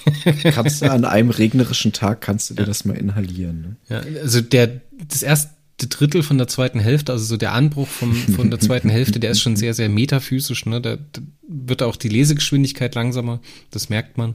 Auch in der Neuübersetzung mhm. haben sie es da nicht geschafft, diese, diese Unwegsamkeiten rauszubügeln. Ja, aber das gehört auch irgendwie dazu. Also ich finde wirklich, dass das so Parts sind, klar, ähm, das liest sich nicht so schnell, aber das gehört voll hart dazu. Ja, also, wir kommen, wir kommen halt direkt ja. aus der Mordszene um Peter, äh, Peter de Vries und äh, Yue und den Baron, kommen ja. wir halt ins, ins Distillzelt, ne? Und dann geht's halt wirklich, dann tritt er halt die Kupplung, schaltet einen Gang runter und gibt Vollgas. Ja, da musst du erstmal mitkommen. Also die, diese, diese Zeltszene ist halt sowohl im Roman als auch im Film. Ach. Ja, wirklich. Und, und was im, im in der Neuübersetzung, jetzt lass uns mal da ein bisschen drauf kommen, mhm, ja. weil wir gerade beim Distillzelt sind, sehr gut rüberkommt, ist diese Art der Realitätswahrnehmung von Paul. Das schafft es besser mhm. als der, die alte Übersetzung, dass du aufpassen musst, in welcher Wahrnehmung du dich jetzt gerade bei Paul befindest. Ne? Ob du jetzt mm. eine mögliche Zukunft siehst, ob er sich jetzt versucht, an etwas zu erinnern und selber nicht auseinanderhalten kann, ob das jetzt eine Erinnerung ist, die er erlebt hat, oder ob es eine Erinnerung an eine Vision ist, die er gehabt hat. Ne? Mm. Also, ja, das ist schon harter Tobak, um da halt mitzukommen. Auf der anderen Seite macht es halt mm. ganz viel einsteigerfreundlicher, diese Edition, weil wenn zum Beispiel so Begriffe wie Fauch Freluches, also diese Gesellschaftsordnung ist. In der alten Übersetzung wurde das am Anfang immer mit erklärt. Jetzt ist das immer wieder mit drin. Das heißt, wenn jetzt mhm. später im Roman nochmal Fauch Freluches auftaucht ne, oder irgendein Begriff, Lisan al-Gaib, kommt dann in einem Halbsatz dahinter. Wird es mit übersetzt nochmal, ja. Die Stimme von außen, die uns befreit. Ne? Das wird dann Fand halt wieder mit rein. Sehr angenehm übrigens. Jein. nee? Ja, pass auf. Ich finde, da geht ein bisschen die Poesie und das Pacing aus die, also gerade aus den ja. Iroland-Texten geht da ein bisschen verloren. So, weil das ist dann halt nichts, mm. was die hm. Prinzessin Iroland schreiben würde. Das ist dann halt was, was ich in der hm. deutschen Übersetzung in einem Taschenbuch von Heine lese. Aber das ist halt nichts, was für mich eine Prinzessin in eine große Chronik des Muad'Dib setzt, ne, weil die würde eine Fußnote setzen und das würdest du im Text gar nicht sehen. Hm. Also da, da wickelt so ein bisschen den Zauber ab. Genauso ist dieses Alpha zu Omega von Paul in der alten Übersetzung stärker. Also am Anfang der alten Übersetzung ist Paul noch ganz deutlich ein Kind und wird auch als solches angesprochen. Ne? Als dann äh, Dr. Yui zu ihm kommt, um diese Ausbildung mit ihm zu halten, um ihn zu untersuchen, ähm, sagt er dann sowas wie, ja, Paul, ich glaube nicht, dass du mit den Fremen spielen mm. darfst. Ne? Das äh, ist in der Neuübersetzung nicht so. Da wird Paul direkt von Anfang an eher als junger Erwachsener oder junger, voll zurechnungsfähiger Mensch äh, behandelt. Das finde ich ist angenehmer zu lesen, gerade im Anfang. Ja, auf jeden Fall. Ich finde es auch sehr stimmig. Also gerade auch, ich meine, wir haben starken Kontrast, ne? Wir haben einen Film aus den 80ern, wo wir uns denken, ah krass, der ist so ein flotter Mit-30er. Äh, wir haben die alte Übersetzung, wo man sagen muss, am Anfang ist er wirklich noch ein kleines Kind. Und jetzt so langsam mit Timothy Chalamet und mit der Neuübersetzung treffen wir uns in der Mitte. Ne? Aber ähm, der Paul ist stimmiger und griffiger geworden dadurch. Ne, also wir haben von Anfang an natürlich irgendwie so, schon so, ein, so, so einen heranwachsenden Charakter einfach. Und da funktioniert der aber besser. Da musste ich auch mal ein bisschen den Film, auch, auch den neuen Film kritisieren, dass mhm. man halt mit, ich finde ja Javier Bardem als Stilgar finde ich ja fantastisch, ne? So von seiner Körpersprache ja, und wie er actet und wie er halt einfach ist, ne? ist er sehr nah am Buch, aber das raffst du am Anfang nicht. Weil der Film macht einen mhm. Fehler. Jetzt ist es natürlich wieder so ein Ding, so White-Facing-Frage, ne? Sollte man jetzt jemanden, der eigentlich nicht in der Wüste lebt und das Buch dreht sich halt darum, um Wasser. Das dreht sich um mm. das Thema Wasser auf Arrakis. Das ist das Thema für die Fremen. Und du hast im Buch ganz oft den Ausspruch, ganz fett vor Wasser oder ganz fett vor überschüssigem Wasser. So wird Paul mm. zum Beispiel beschrieben und seine Mutter. Ne? Die Fremen nehmen sie wahr als un sehr, die Haut ist sehr kräftig, ne? sie ist sehr rosig, mm. eher nicht so abgemagert. Später im Roman wird Paul als sehnig ne, bezeichnet, aber man kann trotzdem seine Rippen durchsehen. So. Mhm. Und ich mhm. hoffe, dass sie da im Film auch ein bisschen mehr darauf achten, dass der halt diese Optik von Paul sich auch ordentlich verändert. Es muss jetzt nicht so. Mhm, äh, da bin ich auch gespannt drauf, ja. Äh, muss jetzt nicht so Christian Bale in äh, The Mechanist mäßig sein, aber schon so ein bisschen. Also sie sollten darauf achten, dass sie halt ja. erstens, dass er ein bisschen kräftiger wird, dass man halt auch eine Adoleszenz erkennt, mm. weil wir haben da halt einen Zeitsprung von mehreren Jahren im Buch. Ja, aber und die haben wir ja auch im Idealfall jetzt, wenn Part 2 aufgenommen wird. Also Timothy Chalamet zumindest ist ja dann auch schon wieder ein paar Jahre älter. Und ich denke auch, dass man so diesen, diesen Twist, dass er ja bis zum gewissen Grade zu einem Fremen wird, ne? Dass man das vielleicht gut hinkriegt. Ich habe da viel Vertrauen rein, muss ich sagen. Ja, ja, spannend, spannend. Also wie gesagt, mhm. wenn ich jetzt einem Einsteiger, der nichts mit äh, Frank Herbert zu tun hat, eine Version empfehlen würde, würde ich halt sagen, die Neuübersetzung. Wenn man den Film kennt und sich im Thema ein bisschen dem Thema nahe fühlt, würde ich jetzt einfach mal sagen, dann sollte man aber eher mhm. zur alten Übersetzung greifen. Als Purist, muss man sagen. Mhm. Bei Film stellt sich die Frage für mich aber leider nicht mehr. nee, allen gucken gehen, auf jeden Fall. Nee, ja, wem würden wir denn überhaupt äh, empfehlen, das Buch zu lesen? Fällt für mich relativ schwer, das einzugrenzen, mhm. weil eigentlich, egal wo du jetzt herkommst, wenn du auf Politik-Thriller stehst, wenn du auf mhm. äh, Liebesgeschichten stehst, Chani und Paul, ne? Du hast da so viele Sachen, die dich ansprechen können, die dich auch durchziehen können. Wenn du Fantasy-Romane mhm. magst, so in der Art, in der Machart von Game of Thrones, wirst du es mögen. Wirst du es lieben, weil Game of Thrones kupfert ganz viele Sachen von Herbert ab. ja, total. nee, deswegen ist das, finde ich, auch so eine unglaubliche Stärke. Ich finde, die Zielgruppe ist, wenn du gerne liest, kannst du das lesen.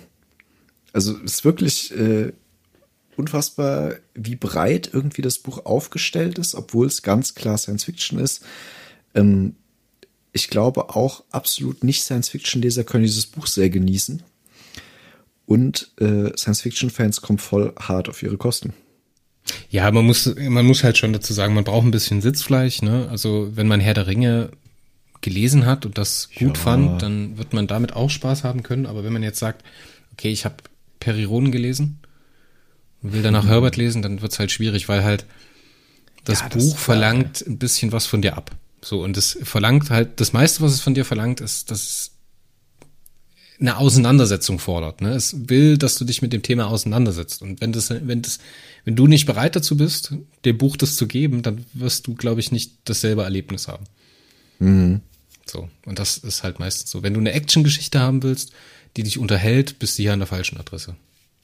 So, wenn du, wenn du eine Geschichte ja. haben willst, die dich unterhält, aber dich auch fordert, bist du sehr, sehr richtig. Wobei ich schon finde, dass das Buch auch ganz gute Action-Aspekte hat. Also du musst nur manchmal halt so durch die längeren äh, Passagen dann wieder durchkommen erstmal. Aber ähm, also wie gesagt, so, sobald man sagen kann, du, du liest gerne, kannst du es dir absolut geben. Ne? Ja. Also, weil es kommen ja dann immer wieder die Kämpfe und hier die Flucht und was. Also da ist schon immer wieder Action drin. Kann nur halt sein, dass du zwischendurch erstmal wieder durch 100 Seiten musst, wo jetzt nicht so viel Action ist und dann kommt sie wieder. Ja, aber hey. Yo. Ach, Dune. Ey, es ist einfach halt mega, ne? Ey, wir also, haben so viele Sachen nicht besprochen. ja, natürlich. Also äh, auch wieder jetzt im Vergleich noch ne die Technik in Dune ist ja auch noch mal spannend. Ne? Also so Sachen, das haben sie übrigens auch wieder im Film unglaublich toll umgesetzt. Äh, die äh, Videobücher. Ja, oh Gott. Ach, ey, gut gemacht, auch wieder in der Zeit richtig gut hingekriegt. Ähm, nee, wir haben unglaublich viel nicht besprochen. Ich könnte den ganzen Tag einfach nur über dieses Buch reden und es genießen und über den Film reden und über den alten Film reden ähm, und drüber weinen, dass es den Jodorowski-Film nie gegeben hat und was weiß ich. Ne? Also, ähm, jo, wir machen da jetzt einen Punkt dran. Lest das, guckt den Film, geht ins Kino, Leute, wirklich, guckt ihn euch im Kino an. Wir kriegen keine, keine Gelder dafür, wir sind nicht gesponsert. Wir aber reden einfach nur als Film. Kinofans, ja. Fanboys ohne Ende. und wenn ihr weder lesen noch Kino gehen wollt und vielleicht lange Autofahrten vor euch habt, wirklich lange Autofahrten, dann äh, zieht euch das Hörbuch rein von Lübbe Audio. Ja, das ist eine der schönsten, schönsten Hörbuchproduktionen, die ich kenne. Gibt's auch relativ preiswert. Jawohl, ja. So, nächstes Thema, Paul. Äh, Paul hätte ich jetzt beinahe gesagt. Paul Atreides aus ja. dem Haus der Atriden. Ähm, ja, ähm, wir machen als nächstes Jules Verne. Du musst mit, mein Lieber. Ja, Jules Verne it is. Denn, Leute, wir stellen die ultimative Science-Fiction-Bibliothek auf und Honorable Mention Number One in der Science-Fiction muss nun mal Jules Verne sein. Ähm, ich habe dem Chris schon ein paar Leseempfehlungen gegeben, was er sich mal reinpfeifen kann, damit er ein bisschen eine Idee davon hat. Das war einmal Reise zum Mittelpunkt der Erde und äh, Rab Rabor der äh, Robur der Eroberer. Genau, Robur ähm, der Eroberer. Das vor allem deswegen, weil ich denke, 80 Tage um die Welt und 20.000 Meilen in dem Meer hast du schon eine gewisse Vorstellung davon und solche Sachen, also die mega bekannten, so, da weiß man so ein bisschen was mit anzufangen. Und dann hast du einen sehr frühen und einen sehr späten Jules Verne. Und das wird das Thema im nächsten Podcast Biblioholic sein. Hast du vielleicht eine Edition, die du für den Zuhörer empfehlen kannst? Leute, ähm, es gibt unfassbar viele Jules Verne Editionen. Also je nachdem sind die echt teuer und manche kriegt man auch ziemlich günstig. Ähm, guckt ruhig mal, wenn ihr euch einen Jules Verne holt, gerne auch antiquarisch, dass ihr die kriegt, die die Originalillustrationen mit drin haben. Die sind nämlich echt toll und die sind für die Vibes irgendwie wichtig, wenn man das liest. Ansonsten gibt es äh, mittlerweile sehr viele äh, E-Book-Versionen und Print-on-Demand-Versionen, die man sehr preiswert im Internet kriegen kann. Ähm, es gibt tolle Hörbücher. Ähm, also an Jules Verne kommt man echt einfach dran. Wenn man jetzt keinen exotischen haben will, der nicht mehr so viel verlegt wird, so an die Klassiker, ihr kriegt sie überall sehr preisgünstig und so weiter, aber guckt, dass die Illustrationen drin sind. Wenn ihr Geld sparen wollt, die E-Books sind mittlerweile gemeinfrei, das heißt, sie werden irgendwie für 1,49 Euro yeah. oder so verballert. Ja, lustige man kann Geschichte. wirklich super günstig lesen. Lustige Geschichte. Ich hatte mir damals, äh, als ich die BBC Sherlock Sachen geschaut hatte, hatte ich übelst Lust auf Sherlock Holmes Romane. Mhm. Und äh, Study in Pink oder Study in Emerald, was die Originalgeschichte ist, äh, hatte ich Lust, mir äh, mal reinzufahren, so als Schmanker. Das ist ja auch nicht mhm. lang.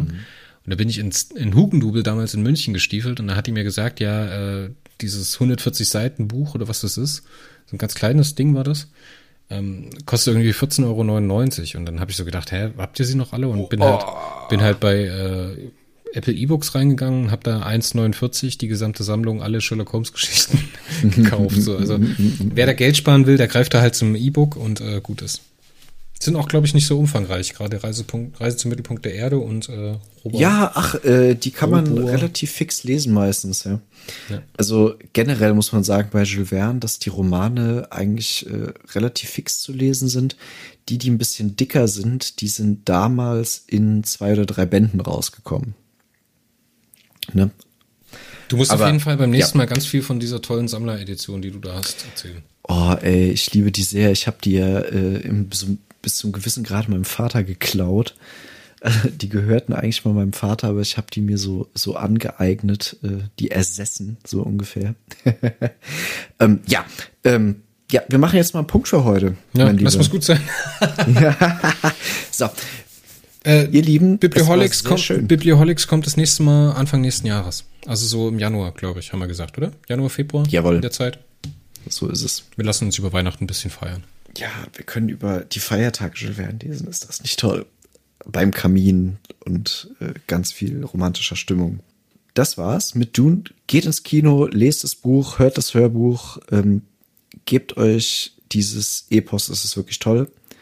Bis dahin, viel Spaß beim Lesen. Und ich verabschiede euch mit den Worten, der Schläfer ist erwacht. Bis zum nächsten Mal. Tschüss. Er war Krieger und Mystiker, Sünder und Heiliger, Fuchs und Hase, ritterlich, unbarmherzig, weniger als ein Gott, aber mehr als ein Mensch. Die Motive, die Muhadib antrieben, kann man anhand gewöhnlicher Kriterien nicht messen. Im Moment seines Triumphs sah er, dass man den Tod für ihn vorbereitet hatte und nahm den Verrat dennoch hin. Tat er dies, weil er es als gerecht empfand? Wessen Gerechtigkeit war es denn, der er sich unterwarf? Man soll sich daran erinnern, dass wir von Muhadib sprechen, von jenem Mann, der aus den Häuten seiner Gegner Trommelfälle machen ließ und der die Verpflichtungen seiner herzoglichen Abstammung mit einer Handbewegung beiseite wischte und alles auf den folgenden Satz reduzierte. Ich bin der Quisatz Haderach. Das ist Legitimation genug. Aus Arrakis erwacht von Prinzessin Irulan.